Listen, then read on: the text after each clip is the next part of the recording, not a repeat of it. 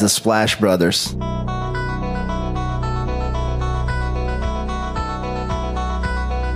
The Splash Brothers, is that? The Splash Brothers. Splash Bros. The bond that you guys share being the Splash Brothers and everything.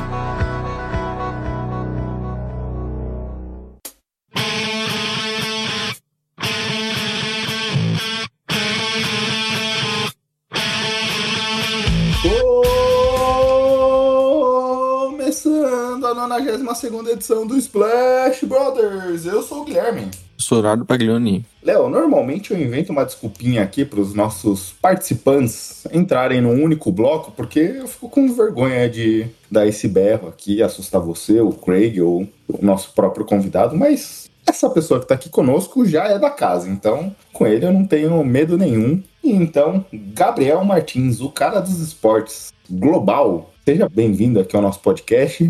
Um prazer te receber nessa volta ao mundo do áudio. Obrigado, Guilherme. Obrigado, Léo, pelo convite. Muito feliz de participar. Primeiro podcast que eu gravo em dois meses. Estava com crise de abstinência, takes acumuladas, mas muito feliz de participar. É a volta do Gabriel aos podcasts, né, Gui? Inclusive, a gente sabe como foi uma negociação dura e estamos felizes que ele está aqui com a gente. Exato. E, Gabs, antigamente o pessoal te encontrava no Cara dos Esportes, em todos os agregadores, mas hoje, onde o pessoal pode encontrar seu trabalho? Você que bombou recentemente, aí até antecipando a NBA, já entrando nesse mundo dos streamers, dos gamers, onde o pessoal pode te achar? Ah, eu continuo nas mesmas arrobas. Continuo no Twitter, arroba cara dos esportes, cara dos esportes, S-O-R-T-S. Só não tô mais no mundo dos podcasts, né? Questões contratuais que me impedem, mas vocês podem bater um papo comigo lá no Twitter, manda um reply sempre que eu respondo. E como você falou, como bombei, sendo setorista da cobertura do hashtag Iadinho, para quem lembra aí desse momento marcante, realmente explodiu meu Twitter, meu um tweet meu colocaram na tela, transmissão ao vivo lá no stream do Gaulês, né, que é principais streamers do mundo, eu acho. Meu Twitter explodiu desde então, mas tem sido bem legal trabalhar na Globo. E fica a dúvida aí se o Gabriel que influenciou aí esse novo acordo da NBA com o Gaulês. É, não posso, não posso negar isso, né? Vamos deixar isso subentendido. Vamos ver se o Gaulês vem com o NFL aí também, né? Aí eu teria certeza que foi o Gabriel. O pessoal tava puto no Twitter ontem. Pode xingar no seu, twi no seu podcast? Pode, você. Ah, cara, o tanto que o, o tanto que o Gui me ofende aqui, eu, Gabriel. Isso aí. o pessoal tava meio puto que parece que ele falou mal de NFL durante uma das streams lá. Acho que foi a de ontem. Ele até brincando, né? Mas o pessoal sabe como é que é o pessoal no Twitter leva tudo a sério, né? É, e, e ele fez o correto também, né, Gui? É, eu, eu, particularmente gosto bastante. A participação vai ser bem curta no meu podcast. Você, você entendeu agora, Gabriel, porque eu ofendo o Léo? Olha as coisas erradas que o cara comete aqui com um convidado. Aí fica difícil não, não ofendê-lo. Inclusive, aqui nos bastidores, o Gabriel mandou mensagem de bom dia aqui quando entrou no chat. Eu achei que fosse o Léo e já ofendi a pessoa. É, começamos bem. Você viu que você falou pro Gabriel? Eu falei, putz, achei que era você, Léo. Esse tá escrito cara dos esportes, né, no meu no. E eu tenho uma foto bem diferente, né, mas bem parecido. eu conecto aqui meio de olho fechado, outro aberto, tá, fica, fica difícil. Vou pegando no tranco. Bem, Léo, mantendo a tradição do nosso podcast aqui, na temporada 92, o seu Chicago Bulls campeão.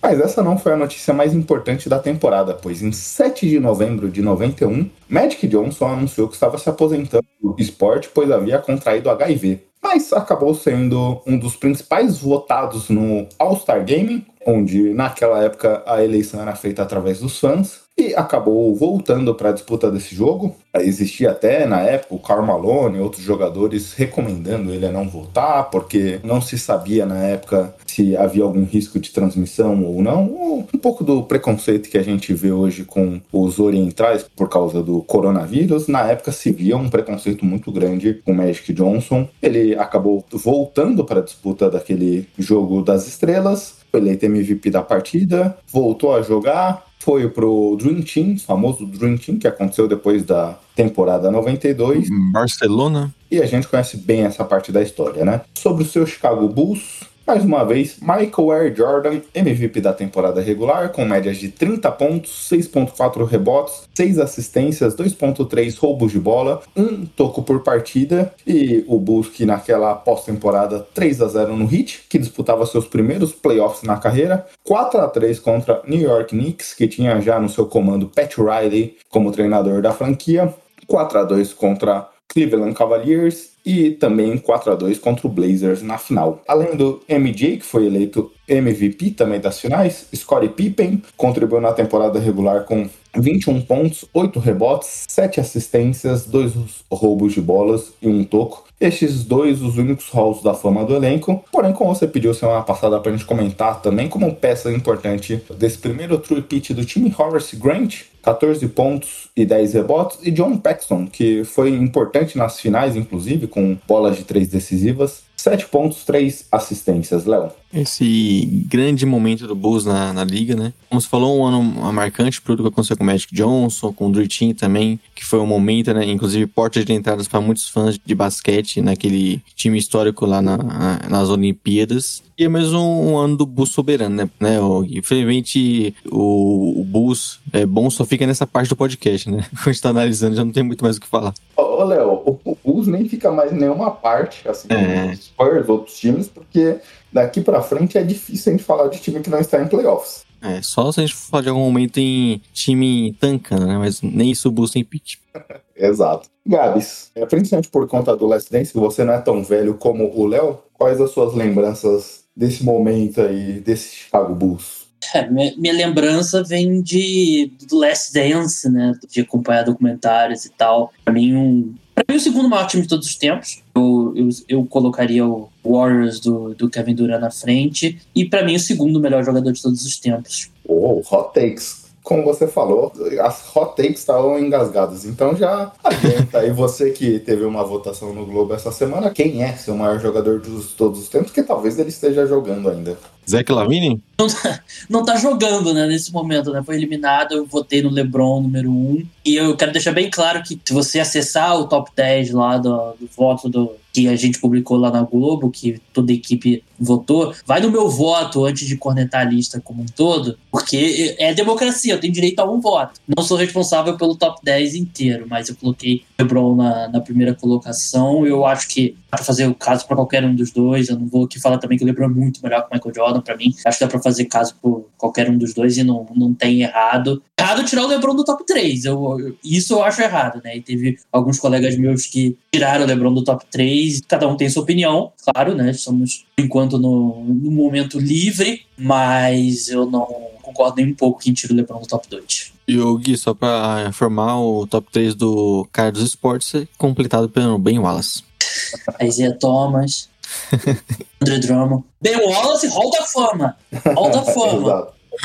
o, o, o, pior jogador ofensivo Hall da Fama, mas é, é, merecido. Eu gostava muito dele como jogador, era um cara fantástico, um dos poucos Halls da Fama que não foram draftados. Acho que é o único, acho que é o único, se não me engano. É, é, eu precisaria voltar lá atrás, que antigamente o draft era menor, né? Mas se não for o único, talvez tenha mais um companheiro apenas. Mas bom ponto pra gente pesquisar aqui. Mas só para lembrar aqui, se você acha que o Michael Jordan é o maior jogador de todos os tempos, vai lá em arroba cara dos esportes criticar o Gabriel Martins. Tenho o prazer de silenciar. Inclusive, essa, essa discussão eu já tive uma vez com o Gabriel no podcast antigo dele, viu, Gui? Verdade. Você quer os merchants agora, Gui? É, ele quer falar. Ou pro Gabriel, se talvez ele não sabe onde nos achar, explique para ele onde nós estamos. Após 10 minutos de podcast, nós chegamos no merchan ainda. Estamos no Twitter e no Instagram com o podcast SplashBR. Toda segunda-feira no seu agregador de podcast favorito tem uma nova edição saindo de manhãzinha já. E lembrando que agora, né, nos playoffs nós estamos soltando podcasts extras também. Então, curta o nosso feed, siga a gente nas redes sociais para você saber quando vai ter podcast novo, porque agora, nessas semanas, não são apenas o tradicional podcast de segunda-feira. Inclusive, não estranhe se, por exemplo, esse podcast vai ao ar ar segunda-feira, dia 7 do 6. E não estranhe se talvez tenha já um podcast no próprio domingo 6 do 6, antecipando esse, que a gente grava 6 do 6 às 10 da manhã. Mas eu tô enchendo o saco do Léo para assim que Mavericks e Clippers fecharem um confronto, a gente vir com uma edição extra aqui analisando esse confronto. Então vai depender de como for o jogo. Se tiver dois podcasts no seu feed, é por conta disso. E Léo, amanhã, segunda-feira, também estaremos na live do Live Basketball BR. Eu às 8h30 da noite, porque sou um senhor, né? Não posso gravar tão tarde. E você no Corujão, porque olha,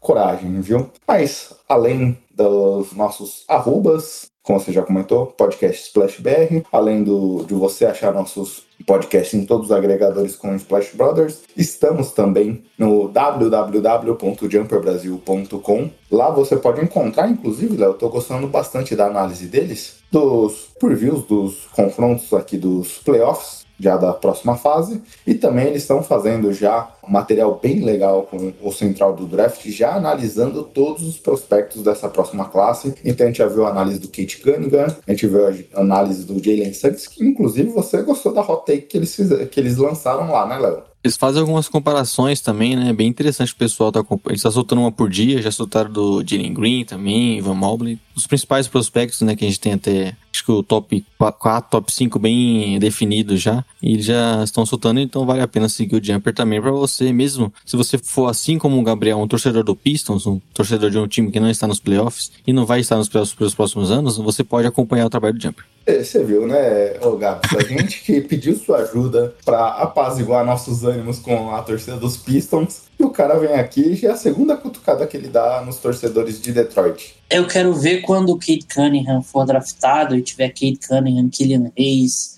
o Sadiq Bey. O Isaiah Stewart. Isaiah Stewart, os Coringa de Detroit, ele vai, ter, vai mudar bastante o tom dele.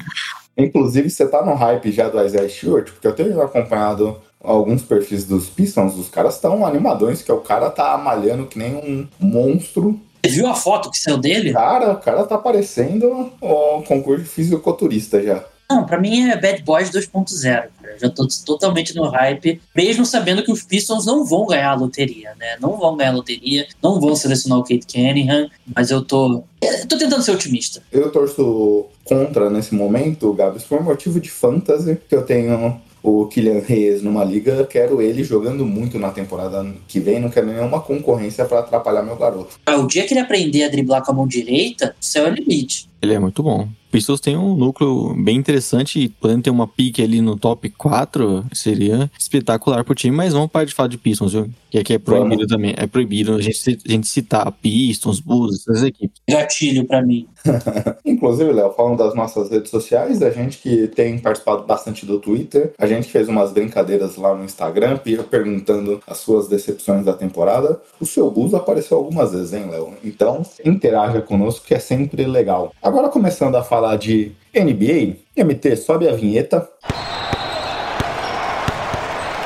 Splash!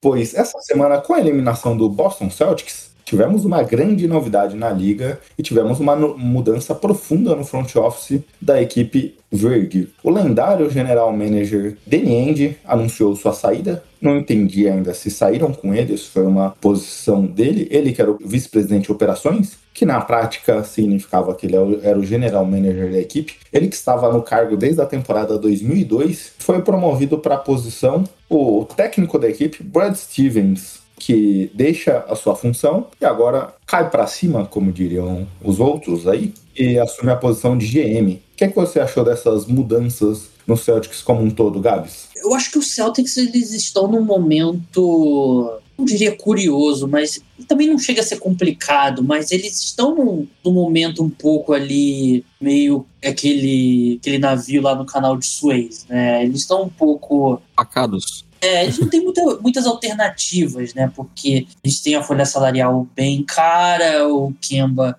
um dos jogadores mais introcáveis nesse momento na NBA por conta do contrato. Danny Ainge parece que passou a era mesmo dele, né? Ele é um cara que ele teve, ele foi bem sucedido. Ele construiu o primeiro Big Tree da era moderna, né? Com KD, com Ray Allen e com Paul Pierce, foi campeão. Acho que é justo criticar o, o que é o elenco do Celtics agora, depois de tudo que eles receberam na troca do, do Brooklyn Nets. Saíram daquele processo todo com Tatum e com Brown. Eu acho que é uma boa dupla, mas é um elenco raso e é um elenco caro, né? Então faz sentido essa saída. Parece que foi aquelas decisões mútua tomada pelo time, no caso do, do Danny Ainge. E essa do Brad Stevens eu fui pego totalmente de surpresa. Eu nunca pensei que isso fosse acontecer, porque eu gosto do Brad Stevens como, como treinador, eu acho ele um excelente treinador. Eu não sei se vocês têm a mesma impressão, ele parecia meio cansado nessas últimas duas temporadas. Eu acho que ele parecia mais feliz quando o elenco era menos qualificado, quando era um jogo mais coletivo, movia a bola, defesa e tal, do que agora que ele tem uma super estrela no Tatum, a bola para mais no Tatum, mais jogo um a um. Eu não, eu não senti o Brad Stevens feliz nesses últimos dois anos e agora, olhando para trás, dá para ver que tinha alguns sinais aí de, de fadiga do, do treinador. O, antes de passar a palavra para você, Léo, o próprio hoje comentou isso que ele estava cansado das suas funções. O treinador, quando deu a coletiva, negou isso, mas disse que o elenco precisa de uma nova voz de comando. Ou seja, de certa forma, ele talvez negando que ele estava cansado, mas dizendo que o próprio elenco precisava de uma outra pessoa, outras ideias ali. De certa forma, portanto, dele estar tá cansado ou não, ele já não estava conseguindo tirar o mesmo do elenco. E isso, para um cara como ele, certamente é uma frustração. Concordo contigo. A gente vê quando esse elenco, principalmente nessa temporada, onde é que o time sofreu muito com lesão, Smart, ou o próprio Tatum, mas principalmente Kemba Walker, a gente viu o time mudando muito e passando para muitas jogadas de isolation. Então, isso com certeza afetou um pouco o resultado.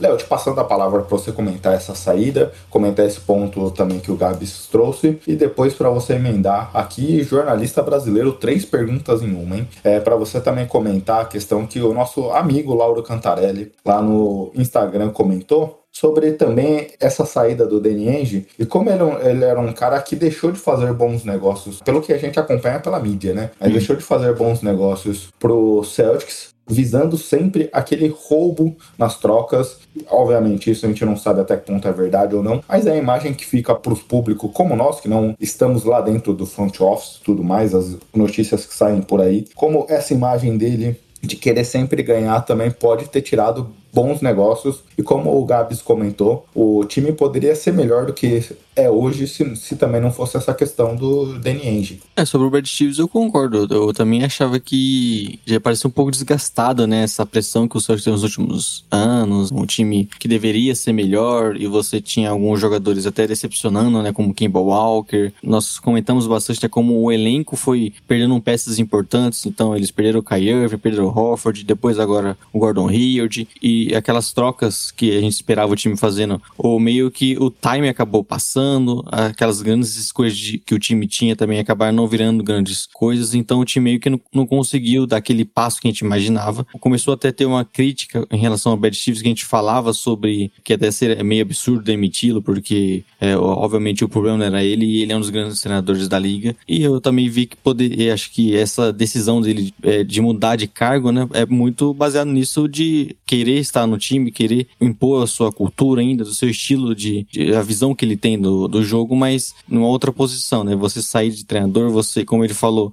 tem uma outra voz ali que talvez achasse que não estava dando mais certo o modo que ele se comunicava com os jogadores. E eu achei estranho e até triste porque a gente viu o Bert Stevens como um dos principais treinadores, né? A gente vai ver como vai ser nessa, nessa nova função, mas era um dos grandes treinadores que a gente tinha na liga e um cara bem jovem ainda. Foi até bem surpreendente essa mudança dele. Sobre o Danny Ainge, é, é aquilo, né? a gente comenta bastante. É um cara que perdeu muitas oportunidades. Perdeu trocas, e a gente sempre do Miles Turner também, pelo Gordon Hayward, que era um, um free agent. E parece que era isso, né? O, ele sempre queria ganhar muitas trocas e por isso acabou de fazer, deixou de fazer alguns movimentos que poderiam melhorar o time. Deixou de, por exemplo, é, buscar alguns jogadores que a gente via com o Celtics com o mercado, com muitas escolhas no draft, deixou de buscar jogadores para melhorar o time para agora e meio que passou esse tempo, parece. Embora também acho que eu sempre vejo citar, por exemplo, o Anthony Davis, era um caso que eu achei que falavam que o Pelicans queria o Jason Tatum, então eu sei que é muito complicado essa questão de negociações, mas parece que ele sempre queria levar uma vantagem e isso acabou prejudicando um pouco o time. O próprio Kawhi, na época dos Spurs, falavam que o Celtics era uma das opções e o, e o time verde não quis mandar o Jalen Brown na época, que era um novato. E acho que você falou bem num ponto, Léo. O Celtics tinha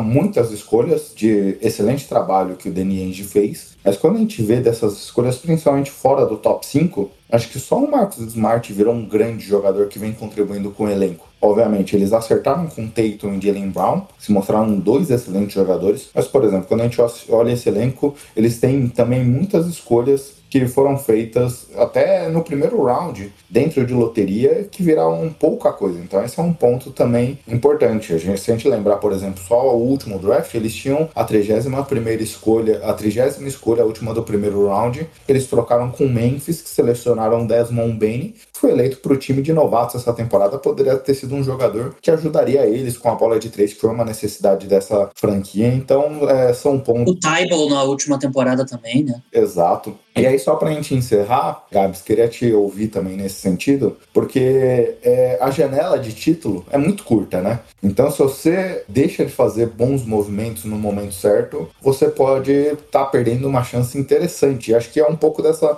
Você comentou um, disso na sua fala inicial, é, é um pouco da percepção desses Celtics, né? Eles tinham bons jogadores, tinham espaço salarial, mas parece que não fizeram os movimentos corretos para visar o título. Fizeram movimentos talvez mais conservadores. Por exemplo, essa temporada mesmo eles tinham uma é, trade exception no valor de quase 30 milhões, saíram com Fournier que pouco contribuiu. Eles poderiam ter sido mais agressivos, buscar algum outro jogador. O Danny End é o rei de, de vazar para alguém da imprensa depois que uma troca sai, que os Celtics quase conseguiram a troca, né? Foi até uma, uma brincadeira que o PFT Commenter fez no, no Pardon My Take, que eu concordo muito. Ele era sempre essa história, né? Sempre ele segurou muito as escolhas do, do Celtics e basicamente não saiu com nada, né? O Anthony Davis eu concordo, né? Se você tinha que envolver o Tatum na troca, com Anthony Davis querendo ir pro Lakers, não fazia sentido, né? Mas a, o Kawhi, o próprio Paul George também foi outro que eles perderam a, a oportunidade e a forma como eles como o Danny Ainge não conseguiu salvar a relação com o Kyrie Irving. A gente sabe que o Kyrie Irving é um cara que não é um cara que se comporta mal fora de quadra, faz besteira, é preso e tal, mas ele é um cara difícil, né? E o Celtics acabou perdendo o Kyrie Irving por nada e assinou com o Kemba Walker. O Kemba Walker, a gente, eu lembro aquela off-season, a gente passou a off-season toda falando, ah, se o, se o Hornets der o Supermax pro Kemba Walker, vai ser um baita erro, porque ele é um armador mais baixo, já com alguma idade e tal. E tudo bem, não foi o Supermax, mas os Celtics vão lá e dão o max pro Kemba Walker, né? E todo mundo sabia que não ia dar certo.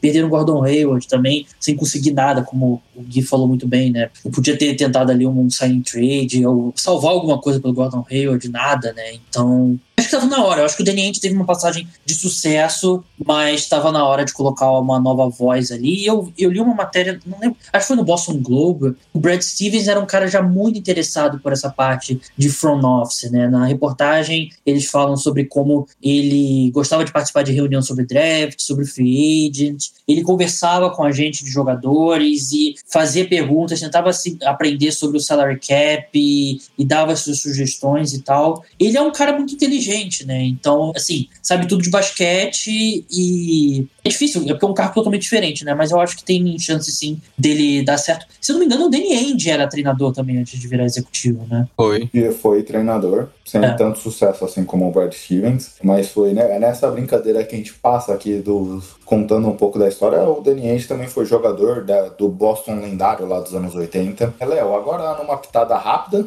porque é, é uma notícia, acho que a gente tem que passar rapidamente por ela, mas não de tão relevante, que é um time que está fora dos playoffs, a gente pode abordar em outro momento. Foi a saída de comum acordo do Steve Clifford e do Orlando Magic. É, meio que não combinava, né? É, a reconstrução que o Magic entrar, com o Clifford, que pode ser um treinador de um outro, é, inclusive citado, podendo ser uma opção no Blazers, né? Então, acredito que não, não combina os dois nesse momento. O Magic, por próprio Magic, melhor um treinador que vai desenvolver os jovens e tudo mais. Então, Acho que é uma escolha que a gente eu sabia que poderia acontecer e não é daqueles treinadores que saem tão queimados assim, né? Já saem porque não tá dando certo. Acho que é mais pra essa questão do time mesmo. Tô vendo aqui no Globoesporte.com teve uma matéria excelente sobre a saída do Steve Clifford. A pessoa que escreveu realmente é um grande jornalista, excelente análise. Quem, quem assinou a matéria, Gabs? Por redação do GE, então nunca saberemos.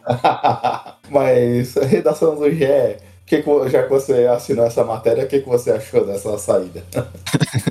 Concordo com o Léo, né? O cara que tá na, numa linha do tempo totalmente diferente do Lando Magic, né? O Magic é uma reconstrução total, que é o que eles deveriam fazer mesmo. E o Clifford, eu ficaria surpreso se ele não. Claro, a gente ainda tem provavelmente algumas demissões pela frente. Eu acho que é um cara que tem grande chance de assumir o time já nessa próxima temporada, ou talvez na outra. Ele é um, ele é um bom treinador, né? Levou um, um elenco meio nada a ver do, do Magic duas vezes nos playoffs, foi atropelado nas duas, mas eu acho que ele é um bom treinador. Ele montar excelentes defesas. Sim. O Blaze está precisando, viu, Gui? Quase nada, a gente já vai explorar já já. Gabi, só pra ficar nessa linha, já até me estendendo um pouco, mas queria te ouvir como torcedor agora, porque. Ah, não. Uma das críticas que eu vejo, que eu faço, inclusive, em relação aos Pistons dessa temporada, é justamente essa questão em relação a o nosso querido Dwayne Casey, que obviamente é um, é um treinador também que está acostumado a montar times competitivos. Nesse momento dos Pistons, que vem desenvolvendo jovens jogadores, obviamente a gente vê o Isaiah Stewart se desenvolvendo, a gente vê o, o Sadiq Bey conseguiu ter um bom primeiro ano, algumas outras peças, mas você faria alguma mudança nesse sentido ou tá feliz com o Dwayne Casey de alguma forma? Eu posso estar totalmente errado, né? Não tô aqui como senhor da verdade. Mas para mim o Dwayne Casey é um cara que pode levar o seu time de, de, péssimo, ruim, péssimo, a um bom time, como ele fez com o Toronto Raptors. Eu não acho que ele vai ser o cara para dar o último passo, para tornar o time competitivo de verdade, como ele não foi em Toronto. O Detroit Pistons ainda é um time muito ruim, mas tem peças promissoras, né, como você citou. Principalmente se a loteria nos ajudar agora no, no dia 22. Então, eu não tenho problema quanto à permanência dele por enquanto. Eu acho que se tudo progredir da forma como eu torço, e sendo torcedor dos Pistons, na maioria das vezes isso não acontece, eu acho que ele é o cara ideal para ter no comando nesse momento. Talvez não ideal, mas ele não é o cara errado para ter nesse momento. Mas vai chegar um ponto que se o elenco dos Pistons evoluir, esses jogadores jovens evoluir, vai chegar um ponto que ele não vai ser o cara mais, e aí eu espero que a franquia tome a decisão correta e traga um novo nome. Mas nesse momento, sinceramente, ele teve a renovação anunciada recentemente, eu não, não uhum. vejo como problema, não. Eu acho que ele é um cara que já mostrou que consegue tirar o time da lama para ser um time respeitável, como ele fez com o Toronto uhum. Raptors. Agora, daí em diante, eu já acho que ele não é o cara. Eu já vi até alguns perfis falando né, que ele é um cara que é bem visto para assumir um cargo na diretoria depois, e ele teve essa renovação apenas de um ano, né? Então dá a entender que ele possa, ah, talvez a partir do próximo ano, ser um cara que vai mudar de cargo e, e o Pistons dar sequência com o treinador. De repente, a, diretoria dos Pistons possam, no futuro, pensar em demiti-lo para contratar um treinador mais alinhado à linha política né, da, da direção. Tem isso no, nos esportes também, né? Que a gente tem visto. É. Crítica social foda. É isso aí, isso aí, isso aí, infelizmente, é um, é uma coisa que acontece e estamos vendo aqui frequentemente no Brasil. Quase não tem um paralelo com uma camisa verde e amarela. Mas avançando aqui, pessoal. Então, agora entrando no assunto principal, eu ia deixar esse assunto quando eu fui construindo a pauta por um segundo momento, mas acho que dada a qualidade desse primeiro jogo, qualidade entenda como você quiser, temos que falar um dos assuntos que a gente ia tratar hoje foi o primeiro jogo da série, que para muita gente, e eu concordo com esse raciocínio, poderia ser uma final antecipada da liga. Na semifinal, que colocou frente a frente Milwaukee Bucks e Brooklyn Nets. Nessa primeira partida, a gente teve uma notícia triste, que foi a saída do James Harden, parece com uma contratura muscular no primeiro minuto de jogo, com 30 segundos, ele partiu por uma infiltração e sentiu a parte posterior da coxa e saiu do jogo e não voltou mais. E aí, essa lesão, se for de grau 1, pode ser que leve uma semana de recuperação. É uma lesão que você vai sempre sentir um pequeno incômodo, então é, é triste. Mas, por outro lado, a gente viu os Bucks tendo uma dificuldade grande de converter suas bolas de três. Sim. Apesar do primeiro quarto estar na frente por seis, uma vantagem de seis, foi uma presa fácil daí para frente. E Brooklyn né, Nets venceu por 115 a 107. Léo, quando esse podcast for ao ar, já teremos um segundo jogo da série às 8h30. A segunda, né? A, é a segunda partida. podcast vai ao ar segunda de manhã e a segunda partida da noite, né? Isso mesmo. E aí, o que, que você achou desse primeiro confronto? Bom, primeiro eu acho que a lesão do Harden, né? A gente sabe que isso é uma coisa que pode mudar a série como um todo e a gente sabe a lesão muscular não é simples, então é um cara que pode ter problemas para voltar para os próximos jogos. Inclusive, acho que o benefício do Bucks é a partir daqui, né? E quando você tem o Harden saindo no início do jogo, você não preparou um esquema para talvez poder é, tirar proveito disso, né? De fazer marcação diferente em Kai Irving, por exemplo. Então, acho que a partir dessa seg segunda partida, o, o Bucks pode fazer alguns ajustes que compliquem ainda mais o Nets caso eles não tenham a volta do James Harden. E aí a gente sabe que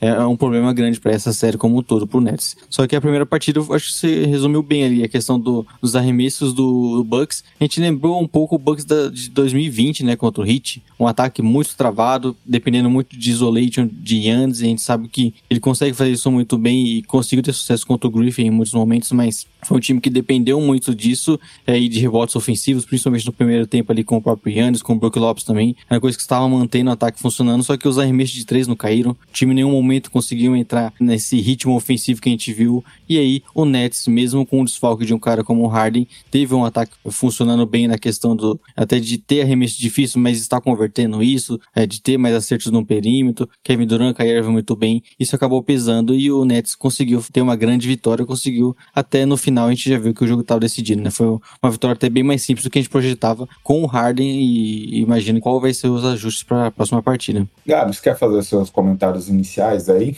Muitos jogos da NBA, isso, isso é verdade para a maioria dos jogos, se resume com o desempenho na linha de três pontos, né? E acho que o Milwaukee Bucks que em geral arremessa muito bem de três, né? Teve a variação mais negativa possível, né? Tô vendo aqui 6 de 30, eu tava fazendo o tempo real desse jogo e realmente nada caía, mas acho que uma crítica que o coach Bud recebe já há muito tempo e acho que se mostrou certa mais uma vez é que ele, mesmo num jogo desse tamanho, ele continua insistindo no rodízio dele, né? Como se fosse é. um jogo de temporada regular. Eu lembro que até me causou alguma estranheza, depois eu lembrei que era os Bucks, então era normal. O Giannis saiu de quadra pela primeira vez, se eu não me engano, com seis minutos do primeiro quarto. no momento que o time estava seis na frente, poderia aumentar essa vantagem. E Sim. talvez se eles conseguem abrir 10, 12, o Nets não conseguiria se recuperar na partida era aquele momento que o, o Nets estava tentando ainda se encontrar após a saída do Harden. Então era o momento para atacar, ele tira o Giannis, depois, se não me engano, ele tira o Middleton também e termina tudo bem. No final do jogo, os últimos 4, 5 minutos, os dois times tiraram os titulares, mas o Giannis terminou com 35 minutos em quadra, né? Não, você faz isso durante a temporada regular toda para poder chegar nos playoffs e botar o seu melhor jogador em quadra 42, 44 minutos em quadra, né? E assim, eu sei que não vale a pena aqui a gente reacender esse debate, né? Todo mundo sabe que tá errado, mas é um negócio que me, me incomodou muito. Eu tô curioso para saber se ele vai mudar o lineup de novo pro próximo jogo, né? Que a gente acredita que não vai ter o Harden em quadra. De repente ele volte com o Pat Connaughton no lugar do PJ Tucker, né? Não no, no lugar do PJ Tucker, né? Mas ao invés do PJ Tucker, ou o Brin Forbes, né? O Brin Forbes seria importante para dar um pouco mais de arremesso para a equipe. E você tendo o Harden, né? É mais jogadores para explorar, um cara como um Brin Forbes. Então, é verdade. Talvez até isso a entrada do PJ Tucker e sem o Harden você pode priorizar um pouco mais para esses arremessos. Não, e se a gente olhar, o último jogo do Bucks antes desse confronto foi há uma semana atrás. Foi 29 do 5, sábado da semana passada. Então, ou seja, eles tiveram uma semana de descanso e preparação para esse confronto, aqueles que haviam varrido o Hit na rodada anterior. Então, foi um tempo obviamente grande de preparação e de ajuste como um todo. Você falou aí da questão da minutagem, independente é, de, de, dele não ter jogado os minutos finais, ele foi o terceiro em minutagem do time, ficando atrás do Middleton e do Drew Holiday. O Yannis é o cara que você quer ver como a maior minutagem da, da equipe sempre porque ele tem um impacto gigantesco no time. Então, esse é um ponto importante. Sobre o jogo em si, eu gostei do ajuste do Tucker, da marcação em cima do Duran. No começo do jogo, as coisas se encaixaram muito bem ali. Obviamente, ficamos tristes por conta da lesão, mas facilitou bastante o, a marcação dos Bucks também a partir daí. Porque você tinha o Drew em cima do, Ky, do Kyrie Irving, você tinha o PJ em cima do Duran, você pôde deixar o Yannis meio que ali fazendo uma analogia de novo aqui ao futebol americano, Gabs, como um free safety ali, sempre jogando na cobertura. É, eu lembro de dois lances específicos que ele veio do, do weak side, né? Deu um toco no Kyrie, e se eu não, me, eu não lembro qual foi o outro, mas funcionando desse jeito mesmo. E aí o, o Nets não tinha muita resposta para isso no começo do jogo. É, cai nesse ponto que você falou de saber explorar aquele momento que você tá com uma vantagem no confronto. Mas por outro lado, uma coisa que, nem só a questão da minutagem, mas uma coisa que me frustra em relação ao Coach Bud é porque eles existem um plano bem estruturado durante o jogo e a gente pôde ver isso quando funciona é maravilhoso, como foi com o Hit. O elenco de apoio contribuindo com as bolas de três, e aí nessa engrenagem, quando as bolas de três entram, eles conseguem produzir uma infiltração do Yannis, e aí quando o Yannis consegue infiltrar, ele consegue produzir seus pontos, armar o jogo para os outros, ser, ser uma válvula de escape, ser também o ponto principal que vai chamar a atenção, e aí isso permite também as infiltrações do Drew, do Chris Middleton como um todo. Então essa engrenagem, quando ela roda, é, é uma maravilha, a gente vê o, ca o carro ali acelerando bem. Mas quando não roda, e como foi ontem, ele precisa ter, para mim, ele precisa ter alternativas. A gente viu o elenco de apoio ali com Pat Connaughton, Bryn Forbes, Bobby Portis, Jeff Teague, PJ Tucker, convertendo duas bolas de 3 de, de 12. 2 de 12, um péssimo aproveitamento. Por conta disso, eles continuavam tentando as infiltrações do Yannis, que, como essa bola de 3 não estava caindo com esse elenco de apoio, ele não conseguiu infiltrar porque todo o time do Nets fechou ali, impedindo as infiltrações. E não existia alternativa para esse jogo. A gente viu o Brook Lopes saindo da partida com quase 20 pontos diferente do que a gente está acostumado do Brook Lopes fazer, normalmente essa sua pontuação vem das bolas de três. Ontem não, ele conseguiu atacar muito o garrafão. Ele só teve uma tentativa de três ontem. Todos os pontos que ele produziu foi basicamente dentro ali da zona restrita do garrafão. É, é, algo que a gente não está acostumado a ver, mas com esse garrafão, é, em teoria, mais fraco do Nets, o Brook Lopes achou um lugar onde é que ele conseguia produzir pontos fáceis, onde é que ele conseguiu cavar faltas, e a gente não viu o Milwaukee Bucks usar isso no quarto período. E era um momento ali que eles precisavam produzir pontos fáceis para encostar numa partida. Ficaram tentando bolas de três atrás de bolas de três que não estava dando certo. Ficava tentando infiltrações do Yannis que não estava dando certo. É, você tinha o Brook Lopes, né, até você falou, ele produziu muitos pontos em rebotes de ataque. Acho que os cinco rebotes que ele pegou foram ofensivos, né? E é um cara, ele sabe como o garrafão do Nets, você falou, é, tem essa questão, então ele acabou se é, tendo esse destaque, principalmente no início do jogo, mas no, no, último período você já não teve tanto destaque para um cara como esse. Até porque defensivamente, né, a gente viu, e acho que vale muito do talento do Nets, é, o time conseguindo explorar bem, né? Quando o Brook Lopes avançava para uma marcação é, no perímetro, você tinha terradas do Griffin livre, por exemplo. Aí, quando fazia o drop, você tinha arremessos de meia distância do Duran, coisa que ele faz comumente. É, então você acaba teve dificuldade na marcação do é, nesse, nesse sentido. E acabou que, como você falou, as bolas. Acho que até a questão dos arremessos de três Embora a gente sabe que dificilmente vai acontecer na partida do Bucks, né? Um time que tem um aproveitamento muito melhor.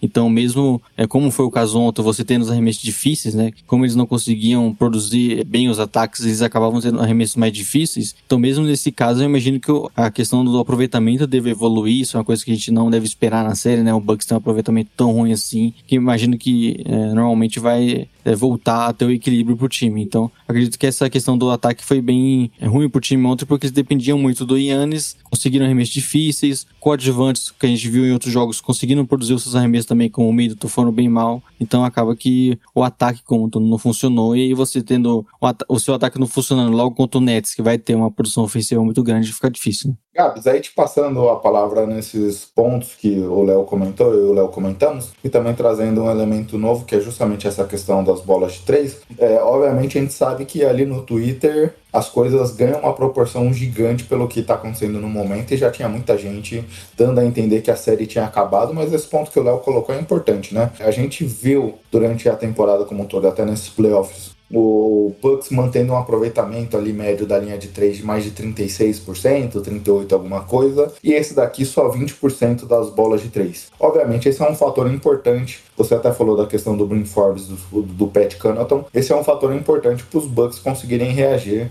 nesse confronto, né? Bola de 3 tem muito, assim, claro que não é apenas isso, mas muito acaso envolvido. Eu acho que o Milwaukee Bucks ele teve o lado negativo dessa sorte, né, no, nesse nesse, no sábado. Então, eu ficaria muito surpreso se eles tivessem outro jogo, eles arremessassem 6 de 30, 20% aí das bolas de 3 o pior jogo deles da linha de três. Eu não acho que a série acabou, mas eu não gostei da forma como o Milwaukee Bucks jogou. Não, só, não só a bola de três, né? Mas a forma como o time esteve armado em quadra, tudo isso que a gente já citou. O ponto que, que vocês levantaram sobre o desempenho do garrafão, acho que é um ponto importante. Eu gosto do Brook Lopes, acho ele um excelente pivô. Ele, ele cortou um pouco os arremessos de três dele nessa temporada, ele tem ficado mais no garrafão do que de costume, mas eu ainda acredito que a melhor versão desse time, em momentos chaves, em momentos decisivos, é com o Giannis no, no garrafão, né? Porque tudo bem, o Brook Lopes teve 8 de 11, mas o Giannis pode fazer mais estrago nesse, nesse setor.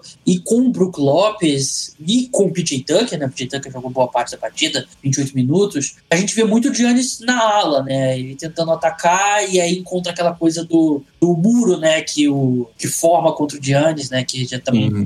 virou um pouco clichê, né? Mas é verdade. Então eu queria ver o Giannis mais perto da sexta. Eu queria ver o Giannis usando a envergadura dele absurda e até o Draymond Green, ele na, depois do jogo, ele se citou isso. Eu não quero mais ver o Giannis como o cara da bola no pick and roll. Ele tem que cortar para sexta, ele, ele tem que ficar mais perto do cara. É, sim. Então, a melhor versão desse Bucks Claro, o Brook Lopes começando o jogo, mas eu acho que tem que ter muitos minutos em quadra do Giannis na posição 5, né? Só que aí. E ainda mais nos playoffs. Ainda mais nos playoffs, né? Você não tá poupando mais pra nada, né? Você tem que gastar tudo agora. Então, é. É, essa é a minha crítica aí ao, ao jogo. Concordo contigo. É, a, gente, a gente vê quando o Yannis joga sem a bola, ele consegue pegar essa bola em velocidade e atacar, finalizar próximo do aro. É coisa que a gente vê muito pouco. Ontem estava claro que ele com a bola não estava funcionando. Ele tem em alguns momentos da temporada uma boa jogada do pick and roll com o Chris Middleton. O Drew Holiday sabe fazer isso muito bem. Ele pode ser um cutter ali atacando o aro. E me impressiona como nessas partidas que as coisas não dão certo, obviamente acaba sendo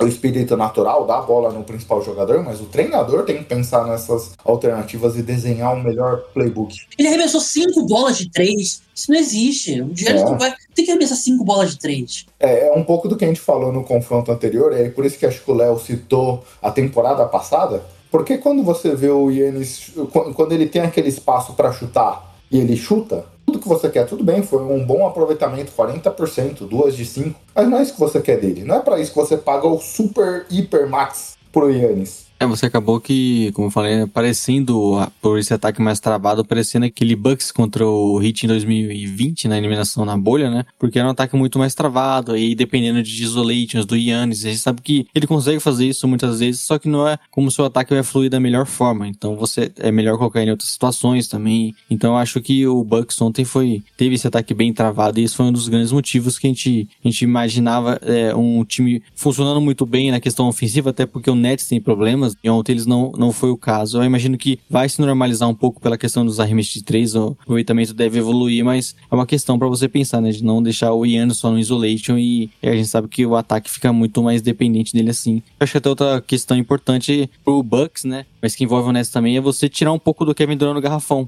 A gente viu ele ontem protegendo muito bem o aro. É um cara que a gente já imaginava tendo muito esse papel de, na cobertura ali, porque é talvez o principal jogador defensivo também no Nets, né? Então, pela capacidade que ele tem atlética até. Então acho que é o Bucks tentar um, tirar um pouco o Kevin Durant do garrafão, porque ele é o principal protetor ali, a gente sabe como ele, ele fez esse papel bem ontem, e imagino que pro Bucks seria ideal fazer isso, porque o Nets não tem muitas soluções defensivas, né? E você conseguir tirar o Yannis dessa, do garrafão poderia ser muito útil para a equipe, e acredito que é uma coisa que o Bucks deve pensar assim em explorar. E até para constru construir o raciocínio aqui avançando pro lado do Nets, esse é um ponto importante e até por isso me estranhou o Brook Lopes jogar como o próprio Gavis comentou que ele jogou muito durante a temporada, mais próximo da sexta, porque quem estava marcando, o Duran estava marcando o Brook Lopes quando o Brook Lopes estava em quadro. E o Brook Lopes jogar perto da cesta facilitava ali o Duran estar numa posição confortável dele cobrir essa bola. Então eu esperava em alguns momentos o Brook vindo para a cabeça do garrafão justamente para liberar um pouco essas infiltrações e tirar o Duran ali de uma, de uma situação onde é ele estava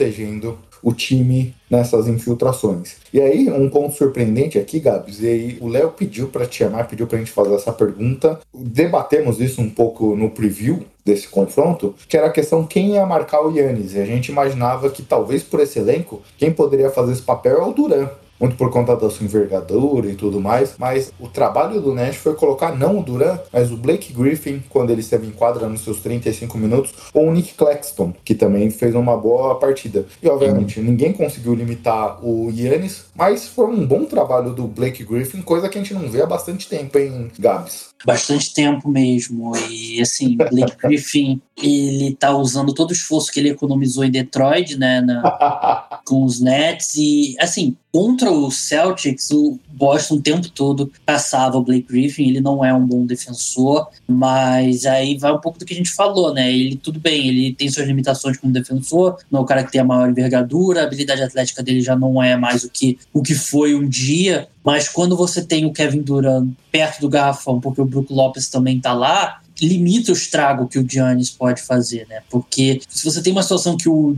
Blake Griffin tá marcando o Giannis e tem um pouco mais de espaço na quadra, o Giannis vai ganhar oito de cada dez matchups desse. Né? Acho que volta ao que a gente discutiu antes, né? Sobre a questão do se você ter o Giannis um pouco mais próximo à sexta. Mas, assim, o Giannis ainda teve 34 pontos, ele acertou 16 de 24 e pegou 11 rebotes. E, então, eu não tô pronto ainda para falar que o Blake Griffin teve uma boa atuação defensiva. Eu acho que ele, não, ele foi melhor do que a gente esperava. Acho que ainda assim o Giannis teve que você se espera, o que espera do Giannis. A gente teve uma. Acho que a boa atuação do Griffin também passa muito ofensivamente, né? E nos arremessos de três. Assim como todo o elenco de apoio ali do, do Nets foi bem importante nisso. O Joe Harris também uma boa partida. O Mike James, né? Que você tava brincando, Gui, parecia o Lavine. Eu achei ele mais parecido com o Lucas Lima, viu? Mas é outro cara que foi importante até pela questão da minutagem de você não ter o James Harden jogando logo desde o início, né? Ele é bom. 30 minutos pro Mike James. Sim, e foi, e foi inclusive um cara que teve uma boa atuação. Então, esse coadjuvantes do Nets, além dos arremessos de três, contribuíram bastante para a criação do time e foram jogadores bem importantes. A gente viu o Blake Griffin, é o cara que acertou quatro arremessos de três, por exemplo. Então, foi um, um fator essencial para o Nets, né, esse ataque funcionar bastante e você, obviamente, ter a, a produção natural de Kevin Durant e Kyrie Irving. É, exato. Acho que naquele momento crítico da partida, depois do primeiro quarto que eles saíram atrás, a gente viu o Kairi botando o jogo debaixo do braço, tanto que ele terminou o primeiro tempo como cestinha da partida. Até no segundo tempo ele acabou até produzindo pouco em termos de pontuação. E aí o Duran apareceu mais, mas esse é o ponto, né? A gente viu o time conseguindo nos momentos críticos da partida. Kyrie e Duran fizeram o que se espera dele, mas esse elenco de apoio foi fundamental. Até ontem eu estava fazendo um curso e acabei perdendo o primeiro tempo. Depois tive que reassistir para ver como é que foi. Um curso sábado à noite, hein? Pra você ver a dedicação do, do homem. Com o Rodrigo Alves, ex-Sport TV,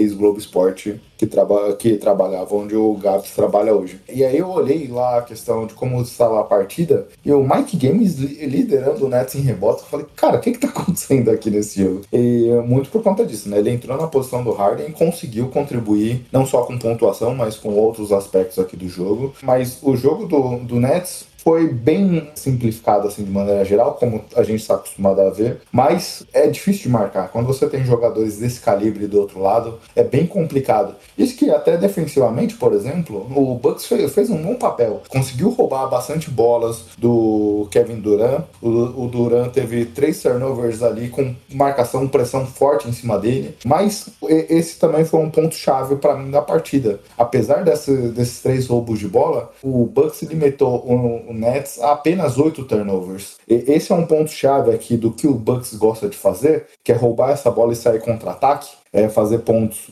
através de erros. E só 14 pontos, 18 pontos do Nets. Então foi um fator que o Bucks deu essa vantagem pro, pro Nets. E você teve essa produção ofensiva do Nets no, muito bem, porque é, acabou que, é, como a gente falou, né, o Kyrie e Kevin Durant, eles produzem muito, e acho que até nesse momento, no início ali, que o, parece que o Bucks e a saída do Harden e tudo mais poderia engrenar, a gente viu, como você falou, o Kyrie vai assumindo um pouco mais o jogo, acertando arremessos difíceis, o Kevin Durant também sendo importante nisso, algo que manteve o Nets nesse período próximo ali na partida e eventualmente eles, quando os coadjuvantes começaram a entrar na partida, os arremessos de três começaram a entrar, o Joe Harris se tornou um jogador importante no jogo ali, você teve o ataque engrenando e o time virando partida e abrindo vantagem, mas esse momento ali que o Nets teve algumas dificuldades, estava sofrendo com rebotes ofensivos, tomando bastante pontos no garrafão, eles tiveram, é o que a gente sabe que é importante ter jogadores como Kyrie Irving, Kevin Durant que produzem muito, que conseguem ter um aproveitamento bom mesmo com arremessos contestados, com arremessos, como você falou, né, de um ataque simples, sem uma criação mais complexa. Acabou que, por conta desses jogadores, o Nets conseguiu se manter na partida e acho que é a grande questão, né, de você estar tá jogando contra um time que tem esse talento igual tem o Nets. É difícil você descolar do placar, como a gente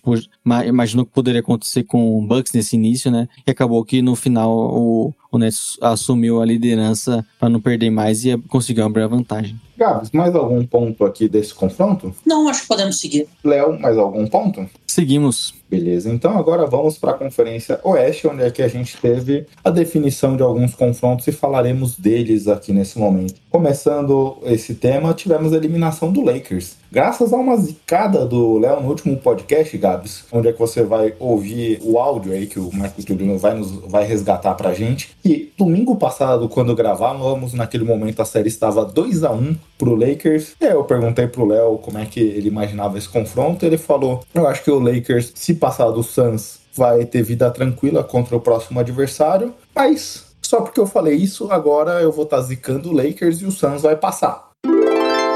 Inclusive, o senhor Leonardo já bancou num grupo nosso aqui de conversa sobre NBA que se o Lakers passar do Suns, enfrenta o vencedor dessa série aqui de Blazers e Nuggets, o time de Los Angeles já tá na final de conferência. O Leonardo bancou isso continuou bancando, viu? Falar pra você que não, ah, não acho que esses times vão fazer frente ao Lakers, não, viu? Você dá ousadia. O Léo, ano passado, não bancou o Lakers em nenhum confronto. Esse ano ele aprendeu a lição. Aí nesse, é nesse momento que o Suns vira a série, né?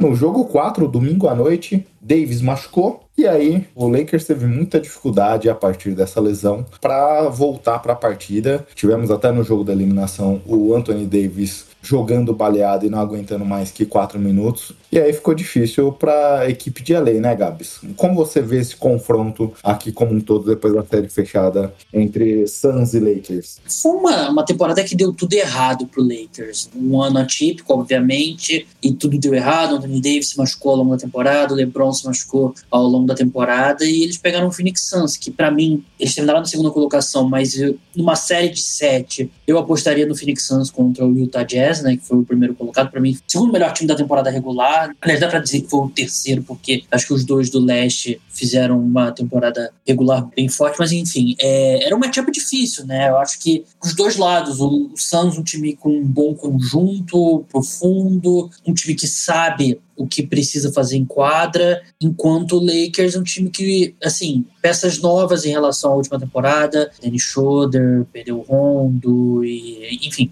Andrew Drummond, Gasol, enfim. E aí chegou no momento que o Lakers, mesmo com, esse, com essa temporada difícil, parecia que eles iam vencer a série até com alguma tranquilidade depois de perder o primeiro jogo, claro, com a lesão do Chris Paul, ajudou eles, mas aí deram esse azar enorme com o Anthony Davis, e assim, eu respeito o Anthony Davis por ter tentado entrar em quadra, né, Era, ele claramente, quando ele, antes dele se machucar mesmo, dava para ver que ele não estava em condições e logo ele deixou a partida. Eu não acho que é momento para pânico dos Lakers, eu, claro, eles precisam continuar ajustando o elenco, mas elenco você tem que estar tá sempre ajustando nunca ter, nunca para, né, de, de tentar encontrar formas de melhorar. Mas para mim foi um ano que deu, deu tudo errado pro Lakers. Eu não acho que é momento de pânico e trocar tudo. Eu acho que eles deixaram passar uma oportunidade grande com o Kyle Lowry, né? Eles poderiam ter adquirido o Kyle Lowry, ao que tudo indica. Eles não quiseram incluir o Horton Tucker na troca e o Horton Tucker levou dois DMPs nessa série, né? Então não ajudou muito. A tristeza fica porque você desperdiça um ano do LeBron. Você não sabe mais quantos anos nesse nível o LeBron tem, né? Pela frente. Então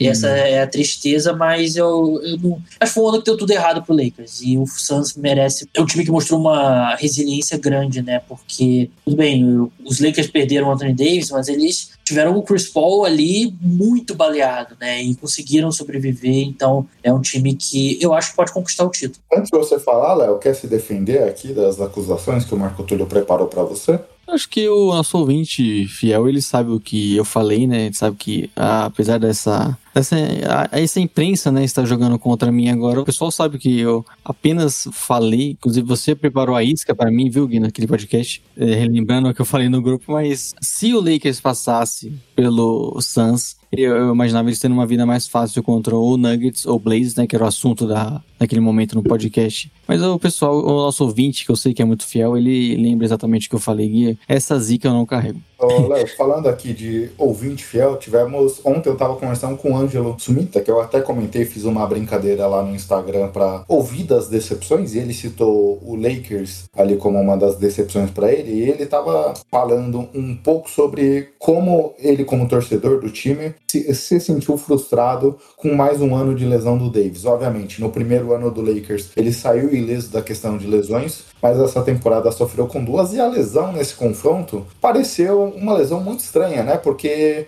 aí ele estava até falando disso. Como o Davis cai estranho ali naquela bola e como o Davis normalmente também cai um pouco estranho. Eu até comentava aqui, eu tinha o Anthony Davis num time de fantasy e troquei ele depois do primeiro ano do Lakers, porque o Lakers parecia que poupou ele da questão de rebotes ali pela disputa e tudo mais. Tanto que se você olhar os números né, nessa estatística, caiu bastante nesses dois anos de LA. Mas domingo passado foi uma daquelas lesões que parecia totalmente evitável, né? Mas ele cai muito estranho naquela bola. É, acaba que o, o Anthony Davis tem esse histórico, né? De ter muitas lesões. E, e isso acaba acontecendo também com lances que você não imagina. Assim como o Chris Paul, né? Primeira partida ele teve aquela lesão ali, uma jogada assim que não, a gente não, não dava nada. E acabou que esses caras acabam tendo um pouco mais de lesões. Só que acho que no geral é complicado, porque no próprio Lakers, como você falou, ele teve o primeiro ano muito bom, sem lesões. E essa acho que é o resumo da temporada do time. Muitas lesões, nenhum momento eles conseguiram ficar saudáveis, conseguiram ter um ritmo de jogo. O time já foi pros playoffs tendo que se segurar ali nas últimas partidas e tendo que, que o LeBron, o Anthony Davis voltar, né, e pegar ritmo já com partidas importantes. Então acho que é uma temporada que acabou que era o roteiro que a gente podia imaginar acontecendo do time ser eliminado após uma lesão que mudou praticamente a série, né? A gente naquele momento imaginava o, o Lakers favorito porque o LeBron estava entrando no ritmo, o Anthony Davis está sendo importante mesmo ainda não estando 100%, e o Suns com o Chris Paul, que não estava tendo bons jogos, não estava